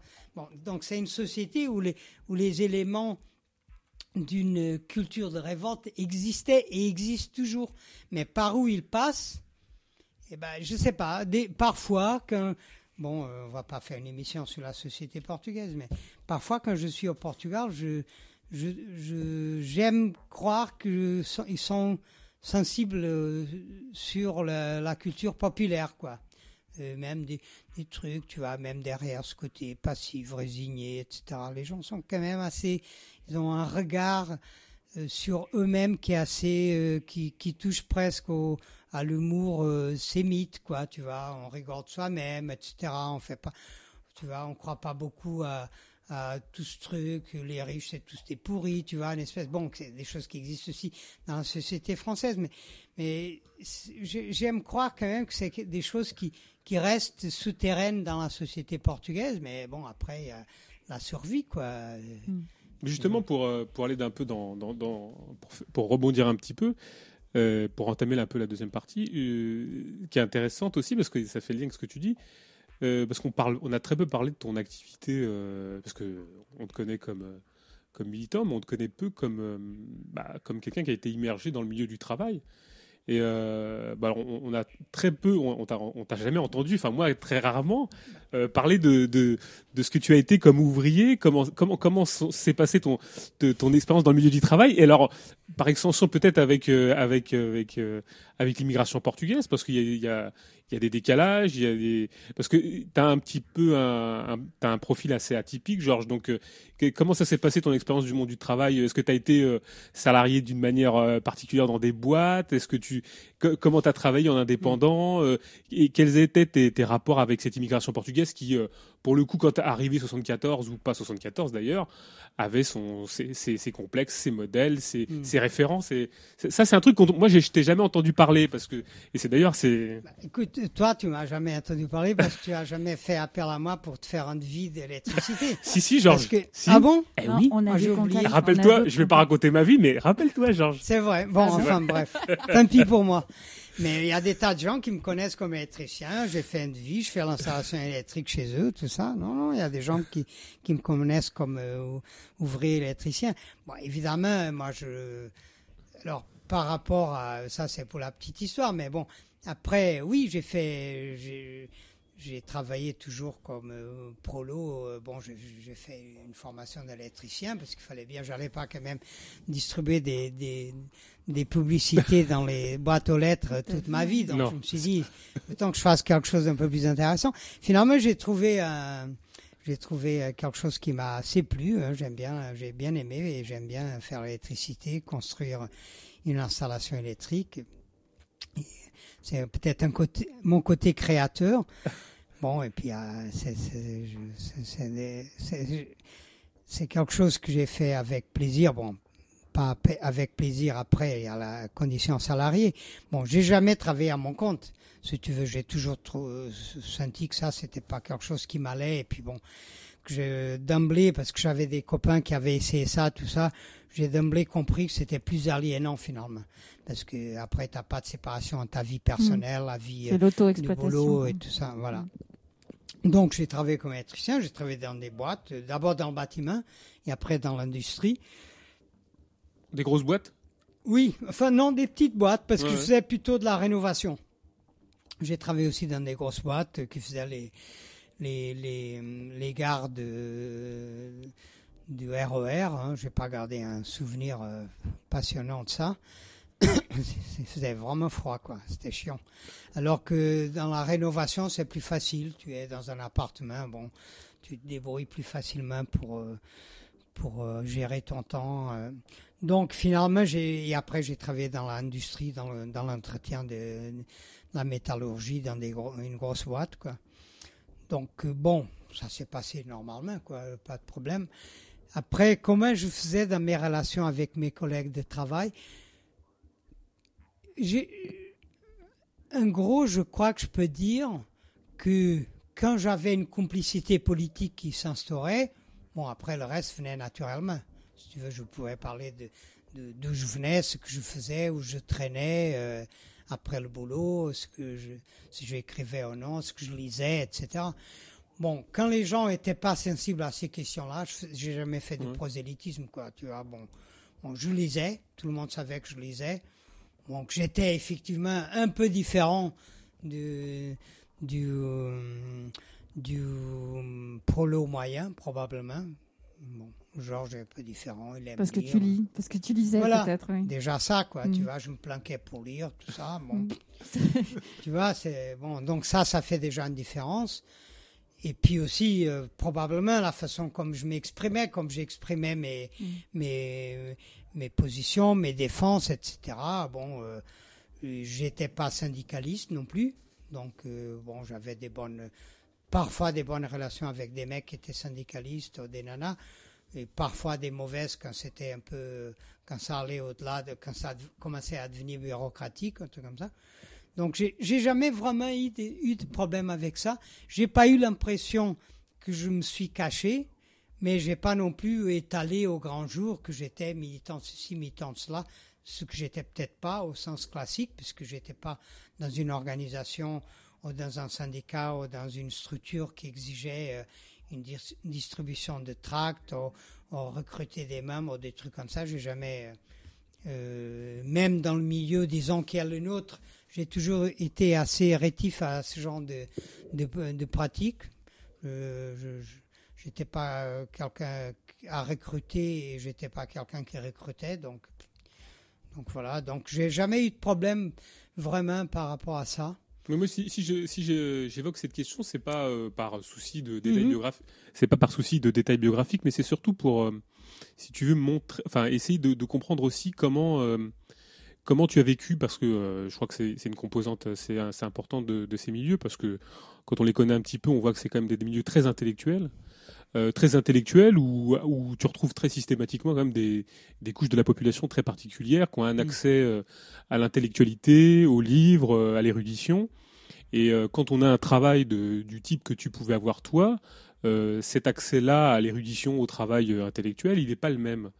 Euh, donc, euh, est-ce qu'il n'y a pas des distorsions? Est-ce qu'il n'y a pas de Est-ce que tu n'as pas eu justement une, analyse assez particulière de, de, par ta position à l'intérieur de, la rapport de production euh, capitaliste et avec cette cette frange d'intellectuels qui gravitaient dans les milieux ultra gauche, qui quand même très systématiquement, faut le dire. hein, enfin moi, à moins de que j'ai pas eu écho des, bons échos, mais globalement qui était quand même qui avait un, autre accès au travail, un autre accès à, je dirais, un autre temps à consacrer à l'étude et, à la production théorique. Et d'ailleurs, après, on, en reparlera d'ailleurs de, ta manière d'apprendre, de, ton approche théorique qui est, très pratique. Hein, je veux dire, euh, même au niveau du style, enfin au niveau du style de ce que tu as pu produire, euh, qui, a une démarche très particulière, qui rompt un peu avec euh, la gang euh, mi- militante, avec un langage très, euh, très académico-marxiste euh, ou euh, théoricien, euh, je dirais presque la logorée marxiste euh, habituelle, de métalangage ou néolangage. Euh, tu, l'as, enfin, je veux dire, tu, l'as vu, tu l'as incarné cette, cette chose-là, c'est-à-dire, euh, tu as vu cet écart entre des gens qui avaient, donc, je résume ma question, entre des gens qui avaient accès à, la production théorique et qui, par de fait, par, leur situation personnelle, pouvaient le faire, et toi, qui devais te, trouver un petit peu de temps, ou en tout cas y consacrer un temps euh, très différent parce que quand on s'est mangé euh, 10 heures par jour d'électricité, on a, on a accès à la culture qui est quand même euh, très différente. Tu, vois le sens de ma question, c'est-à-dire il y a quand même des, gros décalages, non? Oui, sûrement, mais je, je, j'essaie d'y réfléchir au fur et à mesure que je t'écoute, mais je, je suis pas sûr que ça c'est, la, la condition de, prolo, c'est ça qui te vaccine contre une logorée théorique, euh, euh, une orthodoxie plombée, quoi. Parce que tu as justement dans beaucoup de ces groupes que tu mentionnes comme étant d'ultra-gauche, tu as plein de gens qui, ont, qui étaient prolo et qui, qui avaient, des, qui avaient et qui, qui ont des discours absolument absolument indigestes quoi. Je veux dire au contraire ça peut convenir très bien quoi. C'est un truc que tu colles quoi et puis tu sors tout ça quoi. Moi je moi je crois que dans mon cas ce qui m'a plus aidé c'est je pense la les idées la peut-être le corps d'idées dans lequel je me suis euh, euh, intégré quoi tu vois c'est-à-dire que je j'ai plutôt par chance ou peut-être parce que ça me convenait plus j'ai euh, intégré un courant d'idées où le l'approche du, du réel était moins dogmatique, je dirais, tu vois. Euh, et donc c'est ça peut-être qui m'a un peu aidé. Alors, euh, est-ce que j'y ai, est-ce que j'y suis arrivé ou non, j'en sais rien. Mais après, euh, pour ce qui est de des gens que j'ai côtoyés dans ces milieux-là, qui étaient des, des intellectuels de métier, soit des profs, soit bon, plus que ça, je sais pas. Bon, sûrement, j'ai pas fait une liste. Ben, je sais. Oui, bon, sûrement que j'ai eu des passages dans ma vie où j'étais un peu sectaire par rapport à tout ça. Je disais, ils nous embêtent ces gens-là et ils ont le temps pour euh, étudier, pour faire ça, le temps, l'argent, etc. Mais après, finalement, je me suis rendu compte que c'est pas ces gens-là nécessairement qui m'avaient apporté le plus, quoi. Tu vois, donc euh, finalement, c'est pas grave hein, qu'ils ont le temps, ceux-ci produisent que, des trucs qui n'ont aucun intérêt. Bon, c'est euh, tant mieux, quoi. Tant pis, je sais pas, c'est leur. Mais euh, j'ai jamais été en clandestinité non plus dans le milieu du, boulot, quoi. Tu vois. Bon, je disais toujours ce que je pensais. Bon, je j'arrivais pas avec les livres, voilà, je suis en train de dire ça, etc. À des gens qui lisaient que le Parisien libéré. Je trouvais que ça aurait été un peu obscène, quoi. Mais, mais même là, tu vois, c'est les choses sont passées naturellement. Je je veux pas avec ce discours dire que c'était toujours facile, hein. Mais il y a des choses qui se sont passées naturellement. Exemple, dans la dernière boîte où j'ai travaillé, j'étais, alors je vais raconter deux histoires. Euh, c'était une grosse boîte, la métallurgie, et je faisais partie du service d'entretien. On était peut-être une quinzaine dans une boîte qui avait plusieurs milliers de, mecs. Et à Paris, j'étais au siège social et à Paris, il y avait aussi quelques, quelques prolos et puis euh, parce qu'il y avait une fonderie, etc. Et il y avait beaucoup de personnel de, de bureau qui étaient des prolos aussi. Bon, dans ce, j'ai passé quand même dix ans là-dedans. Bon, j'ai tiré au maximum, je me planquais pour lire, pour écrire, etc.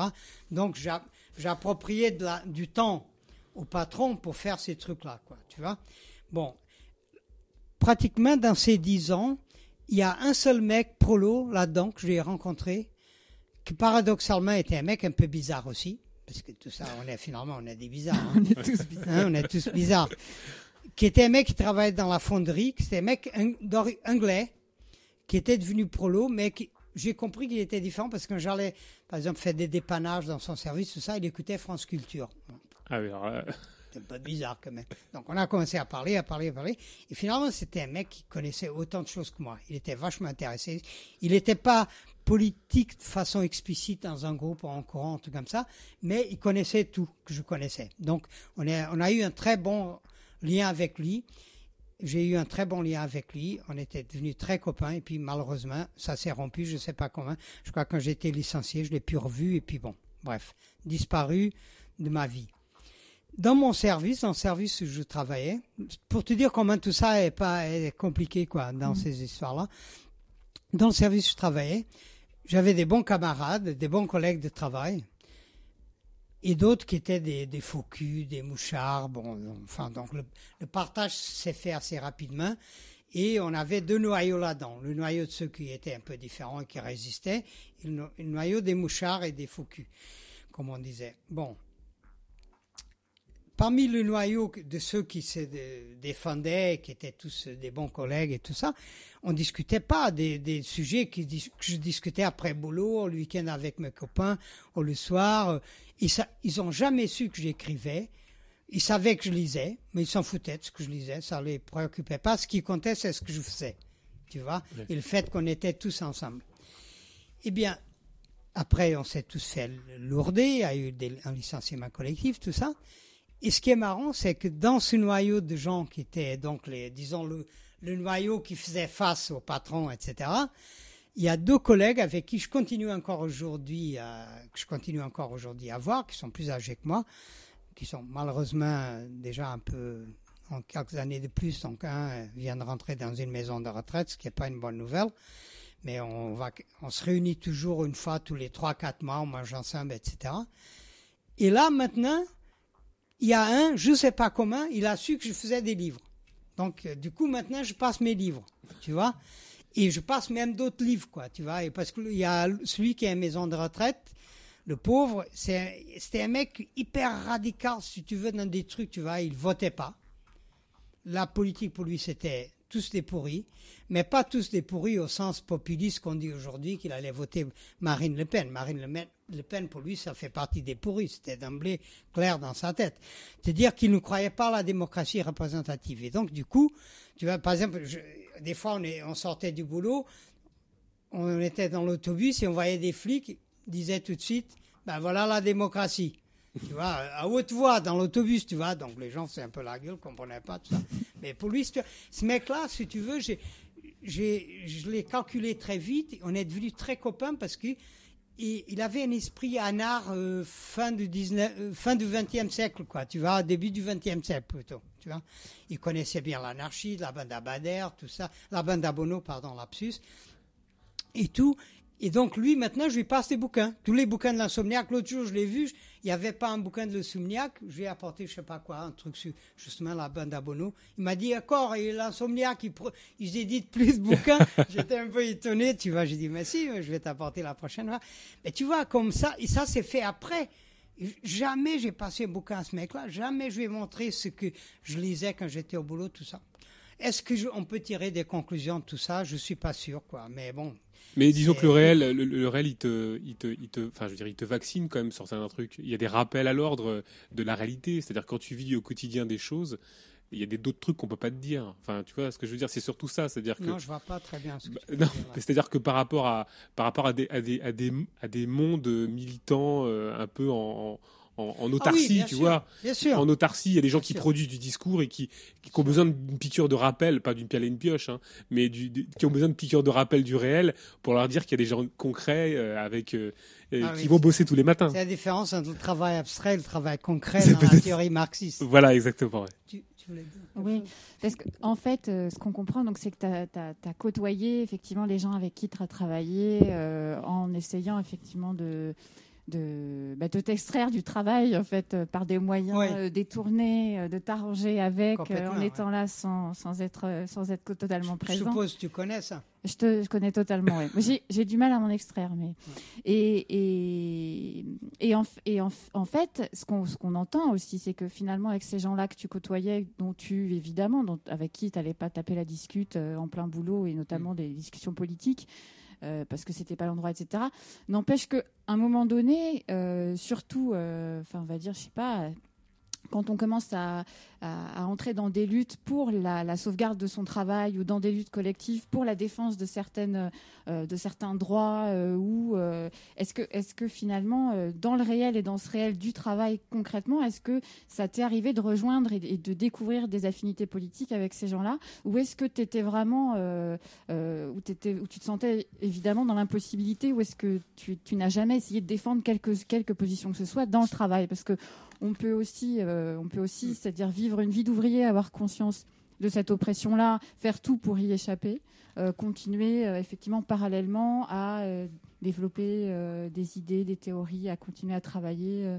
et, et- et en même temps, dans la lutte, re- peut-être refuser justement une lutte quelconque pour la sauvegarde de son travail, surtout quand c'est un boulot de merde. Ou, hum, voilà, donc est-ce que, finalement, tu as été peut-être dans cet objectif-là, c'est-à-dire ne pas défendre ton travail à tout prix ou ne pas être dans des défenses euh, au enfin, au- de d'un quotidien dans le travail ou, ou je sais pas enfin c'est non, cette pas- réalité du travail là est-ce que est-ce que justement tu as, mis en, en parallèle ce que tu pouvais défendre idéologiquement dans ta politique dans tes convictions dans ton travail enfin dans le milieu du comprends. travail avec les autres? Je comprends. Je crois que par le, le cadre particulier dans lequel je me trouvais, je me suis jamais trou- euh, trouvé face à une euh, à des situations où ces questions se posaient en fait. Mm. Euh, D'abord parce que j'ai travaillé longtemps donc dans le bâtiment, mais dans des petites entreprises, donc il y avait pratiquement pas de lutte. Et ensuite, parce que quand j'ai travaillé en industrie, bon, c'était une grosse boîte. La seule lutte à laquelle on a été confronté, c'était une lutte finalement qui préfigure toutes ces luttes qu'on a aujourd'hui. C'était une lutte de, de licenciement collectif et on était euh, globalement d'accord pour retirer le maximum euh, du taulier, quoi, bon, qui nous paye le maximum. Et il y avait personne qui avait envie de défendre particulièrement un cadre de boulot euh, qui était euh, merdique, quoi, qui était bon.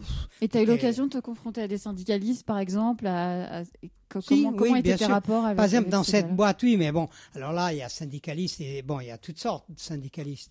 Dans cette boîte, si tu veux, quand on a, on a été devant euh, une procédure de, de licenciement, il y avait le syndicat majoritaire euh, qui était Force ouvrière euh, euh, droite, c'est-à-dire le mec était le délégué Force ouvrière de, la boîte, enfin en tout cas du site où j'étais, était aussi un membre incarté de, de RPR ou, ou MP aujourd'hui. Donc c'était un mec, un homme de droite, quoi, qui collait des affiches pour le RPR et aujourd'hui pour MP, euh, il aurait collé. Et donc on n'avait absolument rien à voir avec lui. Bon, il venait nous voir et tout ça, mais on le virait systématiquement. Et, a- et avait dans le dans les dans l'usine qui était liée à la boîte un mec qui était délégué CGT, qui était, je pense, je lui ai jamais demandé, mais je pense qu'il devrait être communiste ou proche du Parti communiste, et qui était un type plutôt bien euh, d'un point de vue euh, de son attitude et de son euh, fonctionnement, etc. Et finalement, on s'est, tu veux, plutôt servi de lui plutôt que de l'autre mec. Je dis servi parce qu'en fait, il nous a simplement orienté sur ce qu'on devrait faire pour l'inspection du travail, etc., quels étaient nos droits, etc. Mais il n'y a pas eu plus que de, de, si tu veux, de fusion que ça, quoi, tu vois. Mais pour revenir à, à ce que tu disais aussi dans ton intervention, moi, je crois que dans mon cas per- personnel, mes liens avec mes collègues de travail, la, fracture les et les affinités se sont faites plutôt sur nos attitudes par rapport, pas nécessairement des luttes, parce que j'ai pas eu la, chance peut-être de- de- d'en vivre dans les lieux où j'ai travaillé, mais par rapport aux attitudes quotidiennes dans le travail.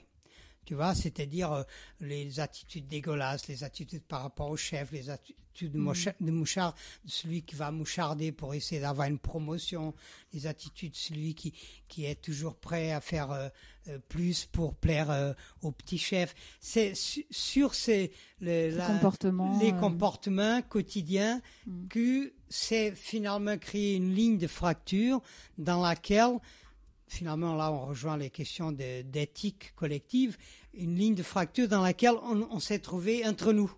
Et il y avait eux et nous. Mm.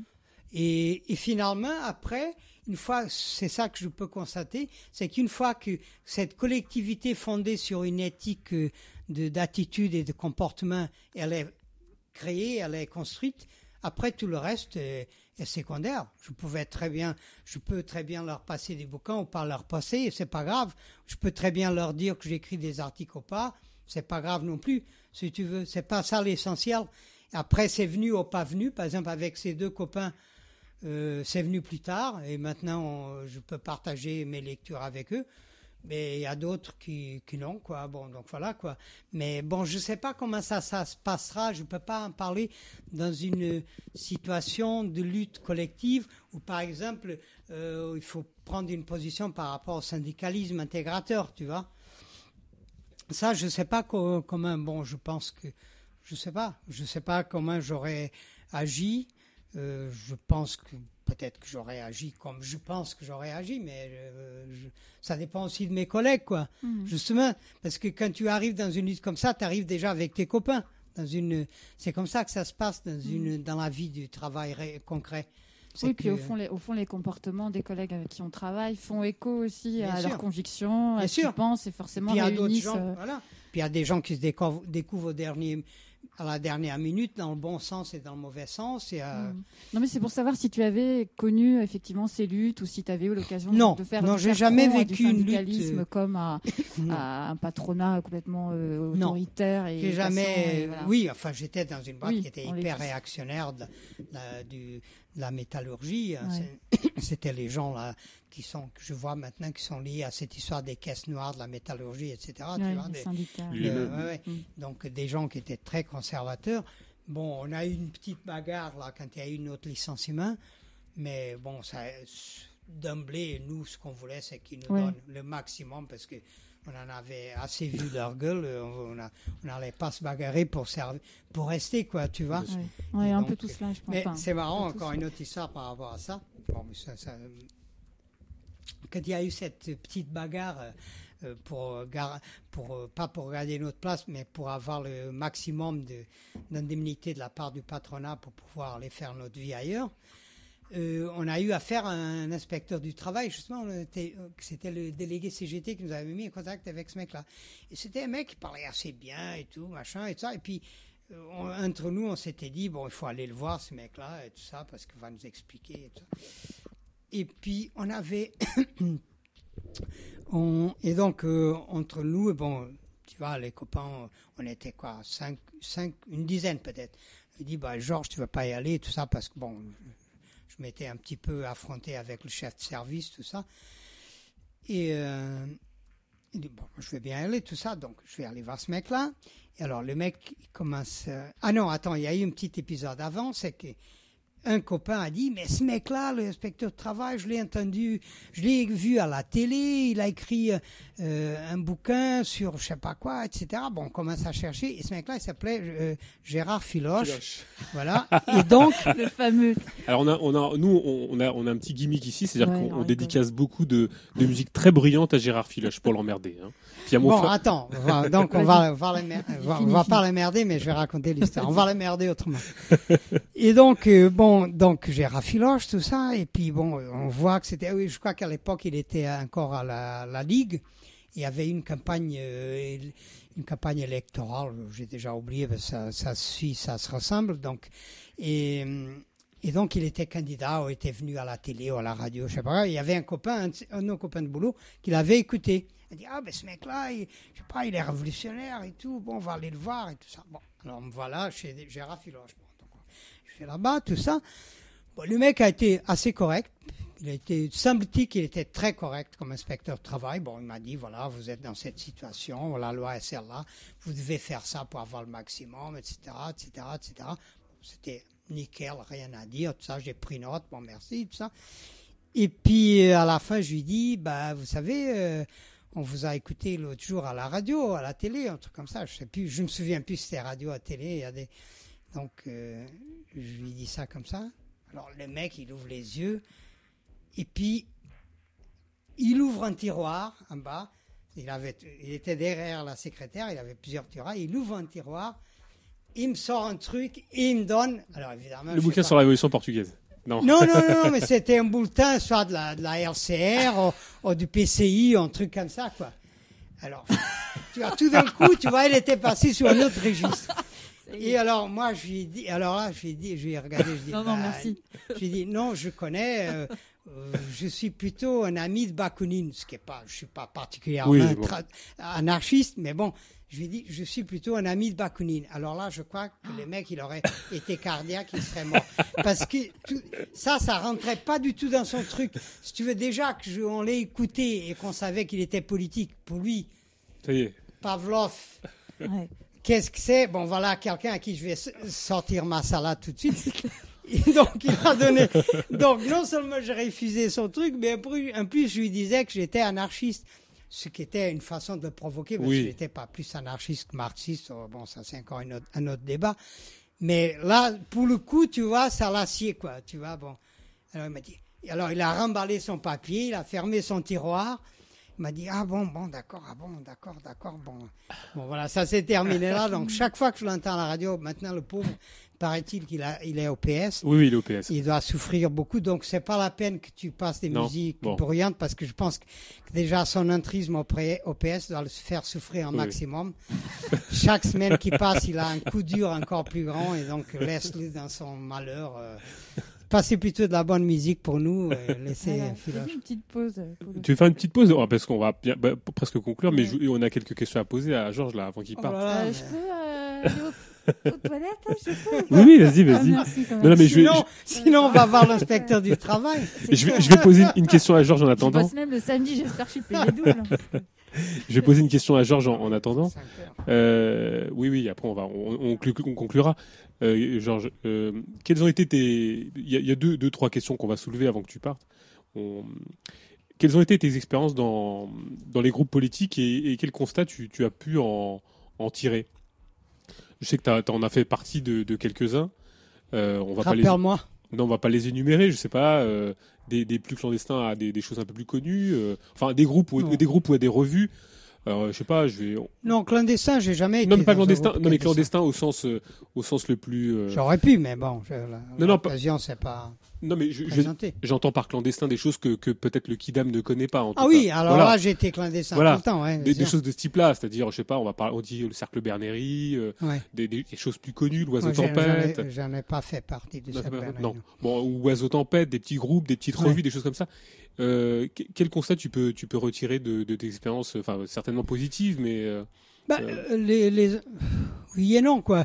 Bon, j'ai toujours été plutôt dans ce que les anarchistes appellent des groupes affinitaires, plutôt. Hein, plutôt comme forme de groupe. Hein. Euh, bon, j'ai été, donc j'ai fait partie de la, finalement, si je fais le compte, c'est pas beaucoup. Hein, j'ai fait- j'ai donc fait partie de la, du groupe qui a publié Cadence Circonstances. Après mai 68, j'ai fait pendant quelques, euh, quelques années, peut-être deux années, partie d'un groupe qui était un peu plus structuré, qui s'appelait euh, GLAT, le GLAT, groupe de liaison de, des groupe liaison des travailleurs, oui. Groupe d'action liaison travailleurs. très bien, ouais. Oh, Groupe qui, liaison euh, action travailleurs. dont les archives se trouvent sur, sur Internet maintenant. Oui, maintenant Smolny a mis ça sur Internet.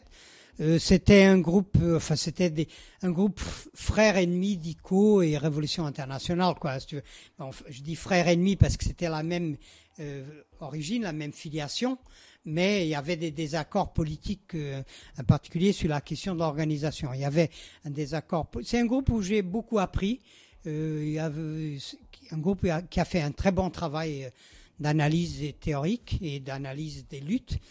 Ils avaient, faut, maintenant on peut lire sur, rapidement, il y avait un désaccord sur, je pense essentiellement sur la question de l'organisation, parce que, par exemple, sur la question du capitalisme d'État, on partageait les mêmes positions avec ICO et avec Révolution internationale, mais sur la question de l'organisation, on a été très critique du côté organisationnel de Révolution internationale, qui a donné après le CCI avec toutes les dérives qu'on connaît, euh, paranoïaque et compagnie, et avec ICO aussi, parce que euh, était un peu un décalage sur une certaine euh, sur leur vision spontanéiste de l'organisation. Est-ce que certains ont appelé l'idéologie de l'absence? Oui, oui, si on Ah, veut. Je, je connaissais pas par ça. exemple ouais. Peut-être, euh, je connaissais pas cette formule. Mais donc, il y avait un- des désaccords des deux côtés. Donc, il y avait, ça avait euh, sou- euh, soudé, si on peut dire, un peu le groupe sur un travail un peu particulier. Donc là, j'ai fait un parcours de groupe auquel j'ai participé, et j'ai assumé pendant le temps que j'étais. Après, ça, ça, ça s'est effiloché. Et après, bon, j'ai toujours participé à des petits groupes. On avait fait un petit groupe euh, avec Serge Brescianer et une amie avec une revue qui s'appelait Les Cahiers du Doute. Et on a fait trois numéros, dont un aussi sur le, Portugal, sur des luttes au Portugal. Tiens, il faudrait que je t'en apporte ça parce que je vois que tu l'as pas dans tes archives. Et après de là, ce, groupe a donné origine au Cercle Bernery, j'y étais pas. Et après, j'ai participé à d'autres groupes de revues, etc. Mais toujours dans cette base moi, je, fais partie des gens qui pensent qu'il faut être organisé pour pouvoir faire quelque chose et que le travail collectif est important pour exprimer des idées. Et que même quand on est tout seul à écrire, ça m'arrive souvent, j'exprime toujours des idées qui sont le résultat d'une activité collective.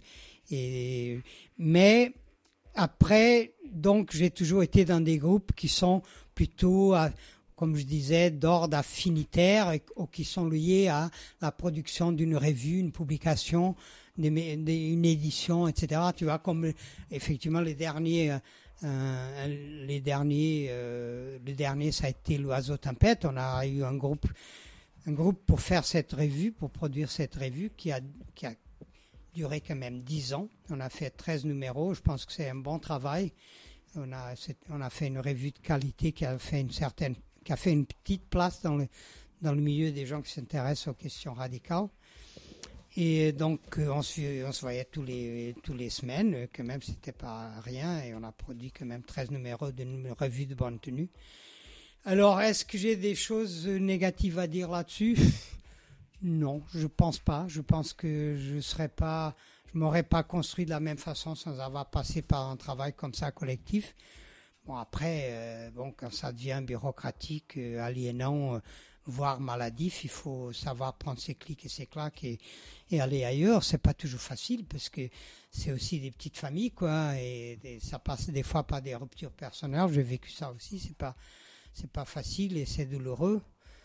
Mais puis bon, mais je pense, je crois fermement que finalement, dans les courants anti-autoritaires du socialisme, que ce soit des courants anarchistes ou que ce soit des courants, je dis des parce que c'est pas automatique, que ce soit des courants du marxisme anti-autoritaire, je pense que le côté d'être, enfin, être- sensible à ce que, justement, pour citer quelqu'un que j'avais cité à Philoche, mais je peux citer de nouveau ici, euh, Bakounine, pour être conscient de l'importance du principe d'autorité, je pense qu'on est plus protégé que les gens qui sont qui font leur parcours dans des groupes euh, très formels et qui sont pas sensibles à cette question du principe d'autorité.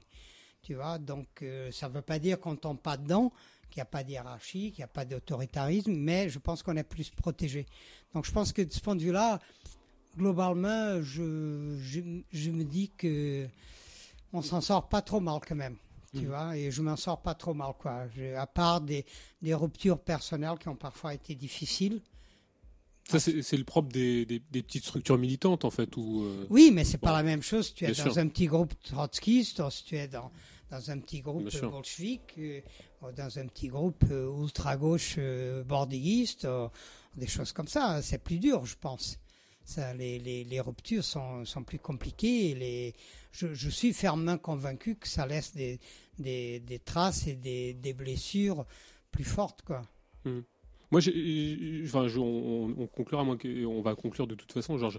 Mais j'ai Il une, bien. hein. j'ai une dernière question à, à te poser euh, qui, qui conclura. Bon, on, abordera un jour, j'espère, la Chine. Le, le- Ah bon, oui. La Chine, parce que c'est un truc fondamental. Enfin, depuis quelques années, tu as, quand même, euh, t'as quand même intervenu sur plusieurs, dans plusieurs bouquins avec ton complice Hmm. euh, sur la Chine. Donc, ça, j'espère qu'on y consacrera même une émission.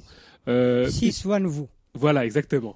Et, peut-être aussi sur, euh, peut-être même aussi sur une, euh, sur les voyages, parce que je pense que c'est très important et, je pense que ça a été aussi peut-être certainement formateur pour toi. Je sais pas de quelle manière. J'espère qu'on y reviendra un jour.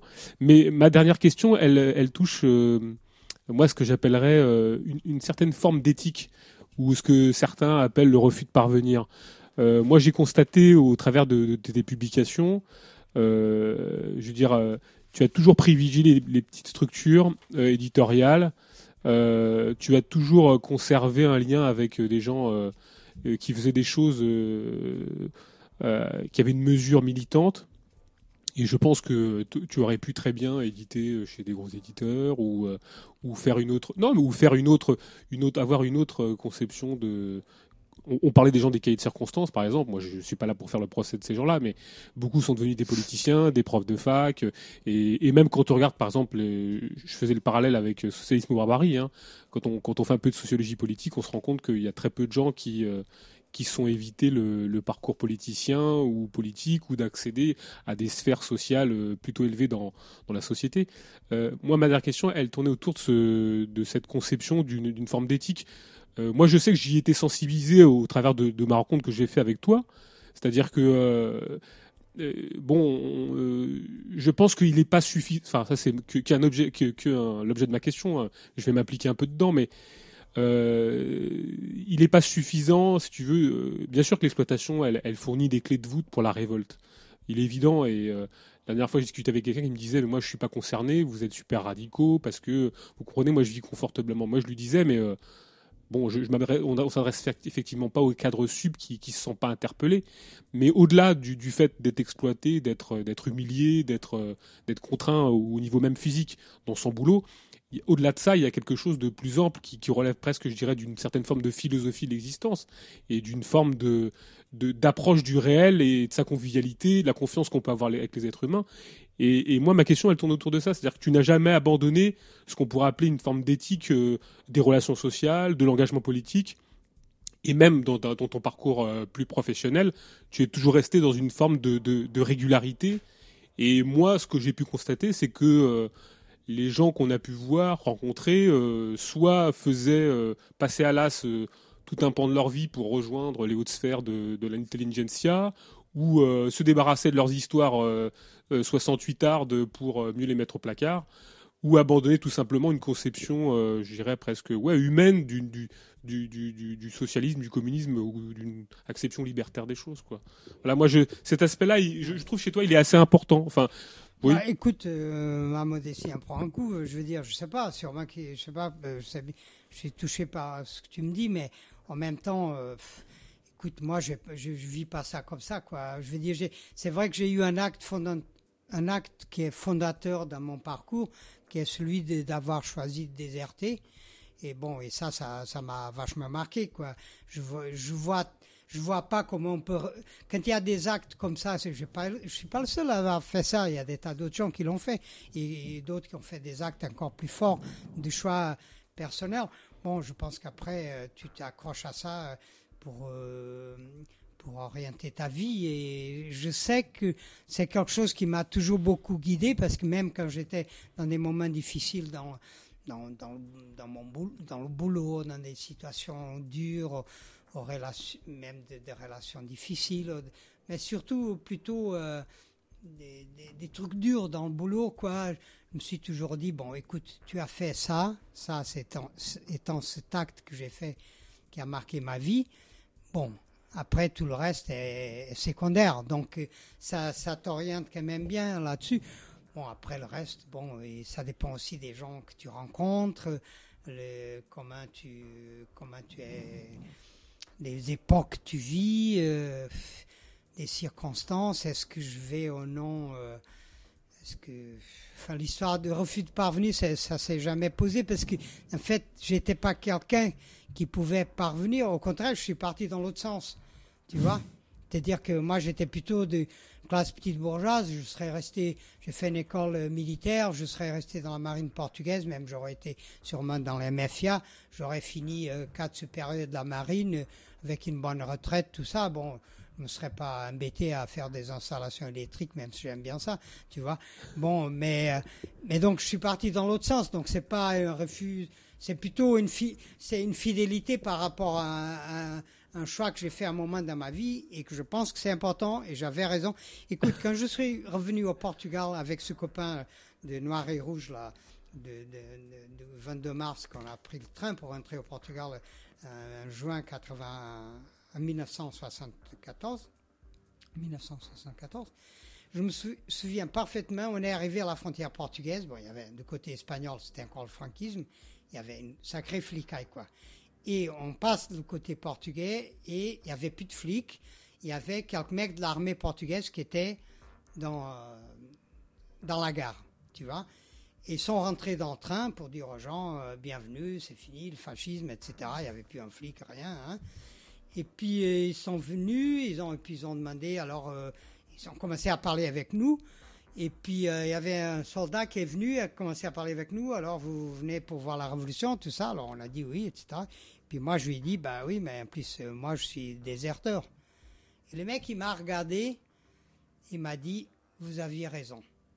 C'est un truc qui m'a resté toujours dans ma tête, quoi, parce que tu vois, j'aurais pleuré à ce moment-là, tu vois, c'est tout con comme histoire, mais tu vois, le type il m'a renvoyé une image de de moi qui a pu d'ailleurs, celle qui est aujourd'hui au Portugal, on ne parle plus des déserteurs. Moi, il m'arrive de dire aux gens que je suis déserteur, euh, ça fait un peu bizarre, quoi, tu vois. Mais à ce moment-là, tu vois, le mec, quand le mec il m'a dit vous aviez raison, alors que c'était lui finalement. Bon, tout le monde aurait déserté, peut-être le truc serait écroulé autrement. Mais finalement, bon, lui, là, il était parmi ceux qui représentaient ceux qui avaient retourné le truc. Mais il m'a donné raison, quoi. J'étais, ça m'a vachement touché ce truc-là. Je me suis dit, bah, il faut que je sois fidèle à ce truc-là quand même. Il y a une raison et j'avais raison, effectivement. Oui, mais Georges. Donc voilà, quoi. Donc le reste, bon, tu la- laisse tomber parce que Non, non, je laisse après il y a trop d'éloges. Non, non, c'est pas une question d'éloge. C'est pas, que tu- tu pas mon genre, quoi. Non, mais tu n'écriras pas un, un journal qui s'appellera euh, euh, Je suis devenu un petit bourgeois. Tu vois ce que je veux dire? Non, non, non, bien sûr. Mais ça, euh, qui va acheter un truc comme ça? À moi? Ah bon Non, nous, on, est- on- nous, on produit, on écrit des, que des journaux qui se vendent. quand même. Sinon, ça va. Enfin bon. Sinon, attends. est-ce que Oui, Georges, vas-y, oui, oui, je vais finir sur le voyage. Tu as parlé parce que je suis pas sûr que je vais revenir euh, pour le voyage. Ça reste à voir. Non, bon, d'accord. On viendra. Alors, alors. je voulais, je voulais lire, mais alors c'est en portugais, il va falloir que vous le traduisez après. Euh, un petit extrait d'un texte poétique qui dit ceci. Et ça, je l'ai affiché chez moi parce que ça correspond tout de suite tout à fait au fait pourquoi je voyage beaucoup. C'est vrai que c'est mon luxe, je, suis, je bouge beaucoup.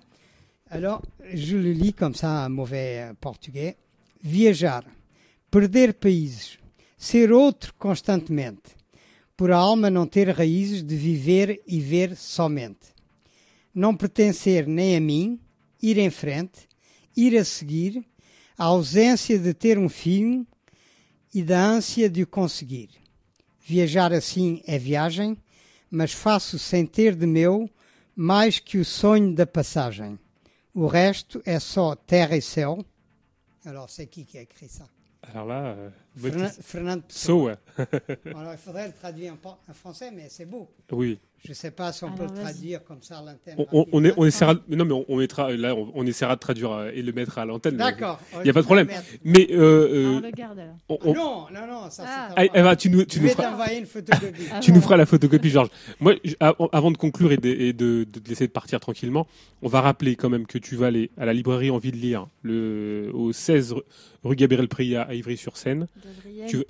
Voilà, Ouais. tu vas y présenter euh, l'ouvrage éditions de l'échappée sur Paul Matic. qui- Avec Laure Battier qui a fait la traduction. Voilà, exactement. Que tu seras aussi à 19h à la bibliothèque d'Infokiosque.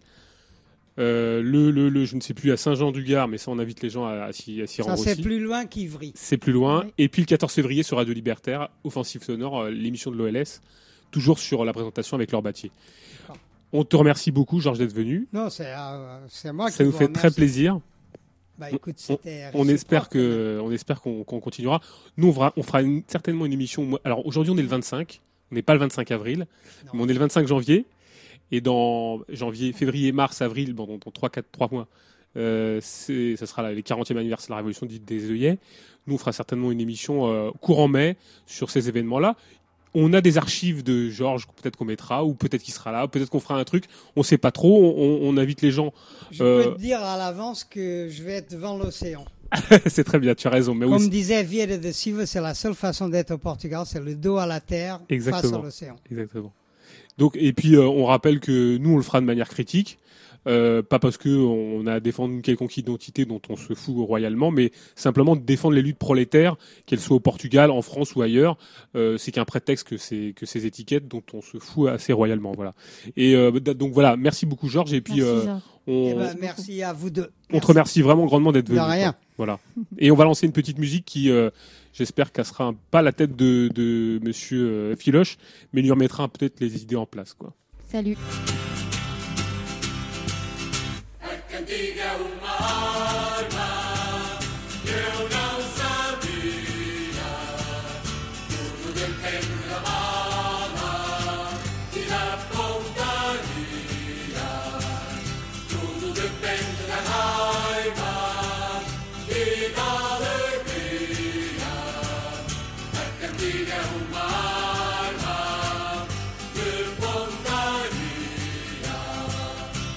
Quem cante por interesse, há quem cante por cantar, há quem faça profissão de combater a cantar, e há quem cante de pantufas para não perder o lugar.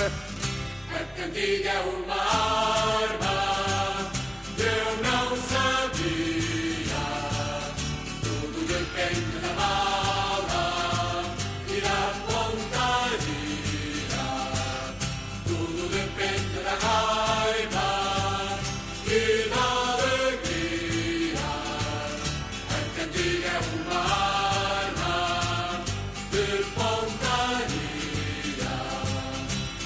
faduncho choradinho de tabernas e salões Semeia só desalento, misticismo e ilusões Canto mole em letra dura nunca fez revoluções A cantiga é uma arma Contra quem? contra a burguesia. Tudo depende da bala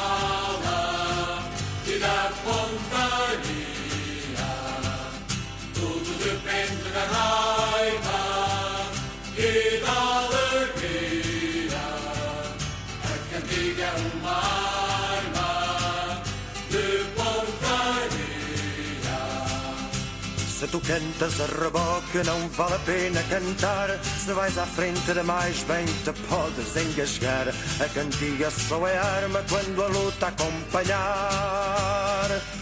A cantiga é uma arma contra a burguesia.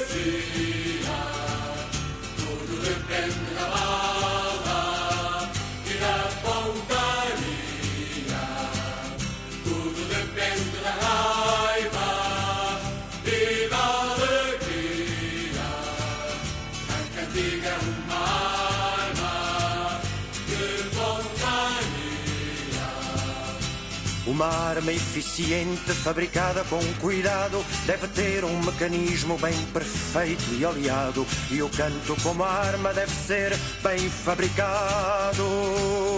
A cantiga é uma arma Contra quem, camaradas? Tudo depende da bala e da pontaria. Tudo depende da raiva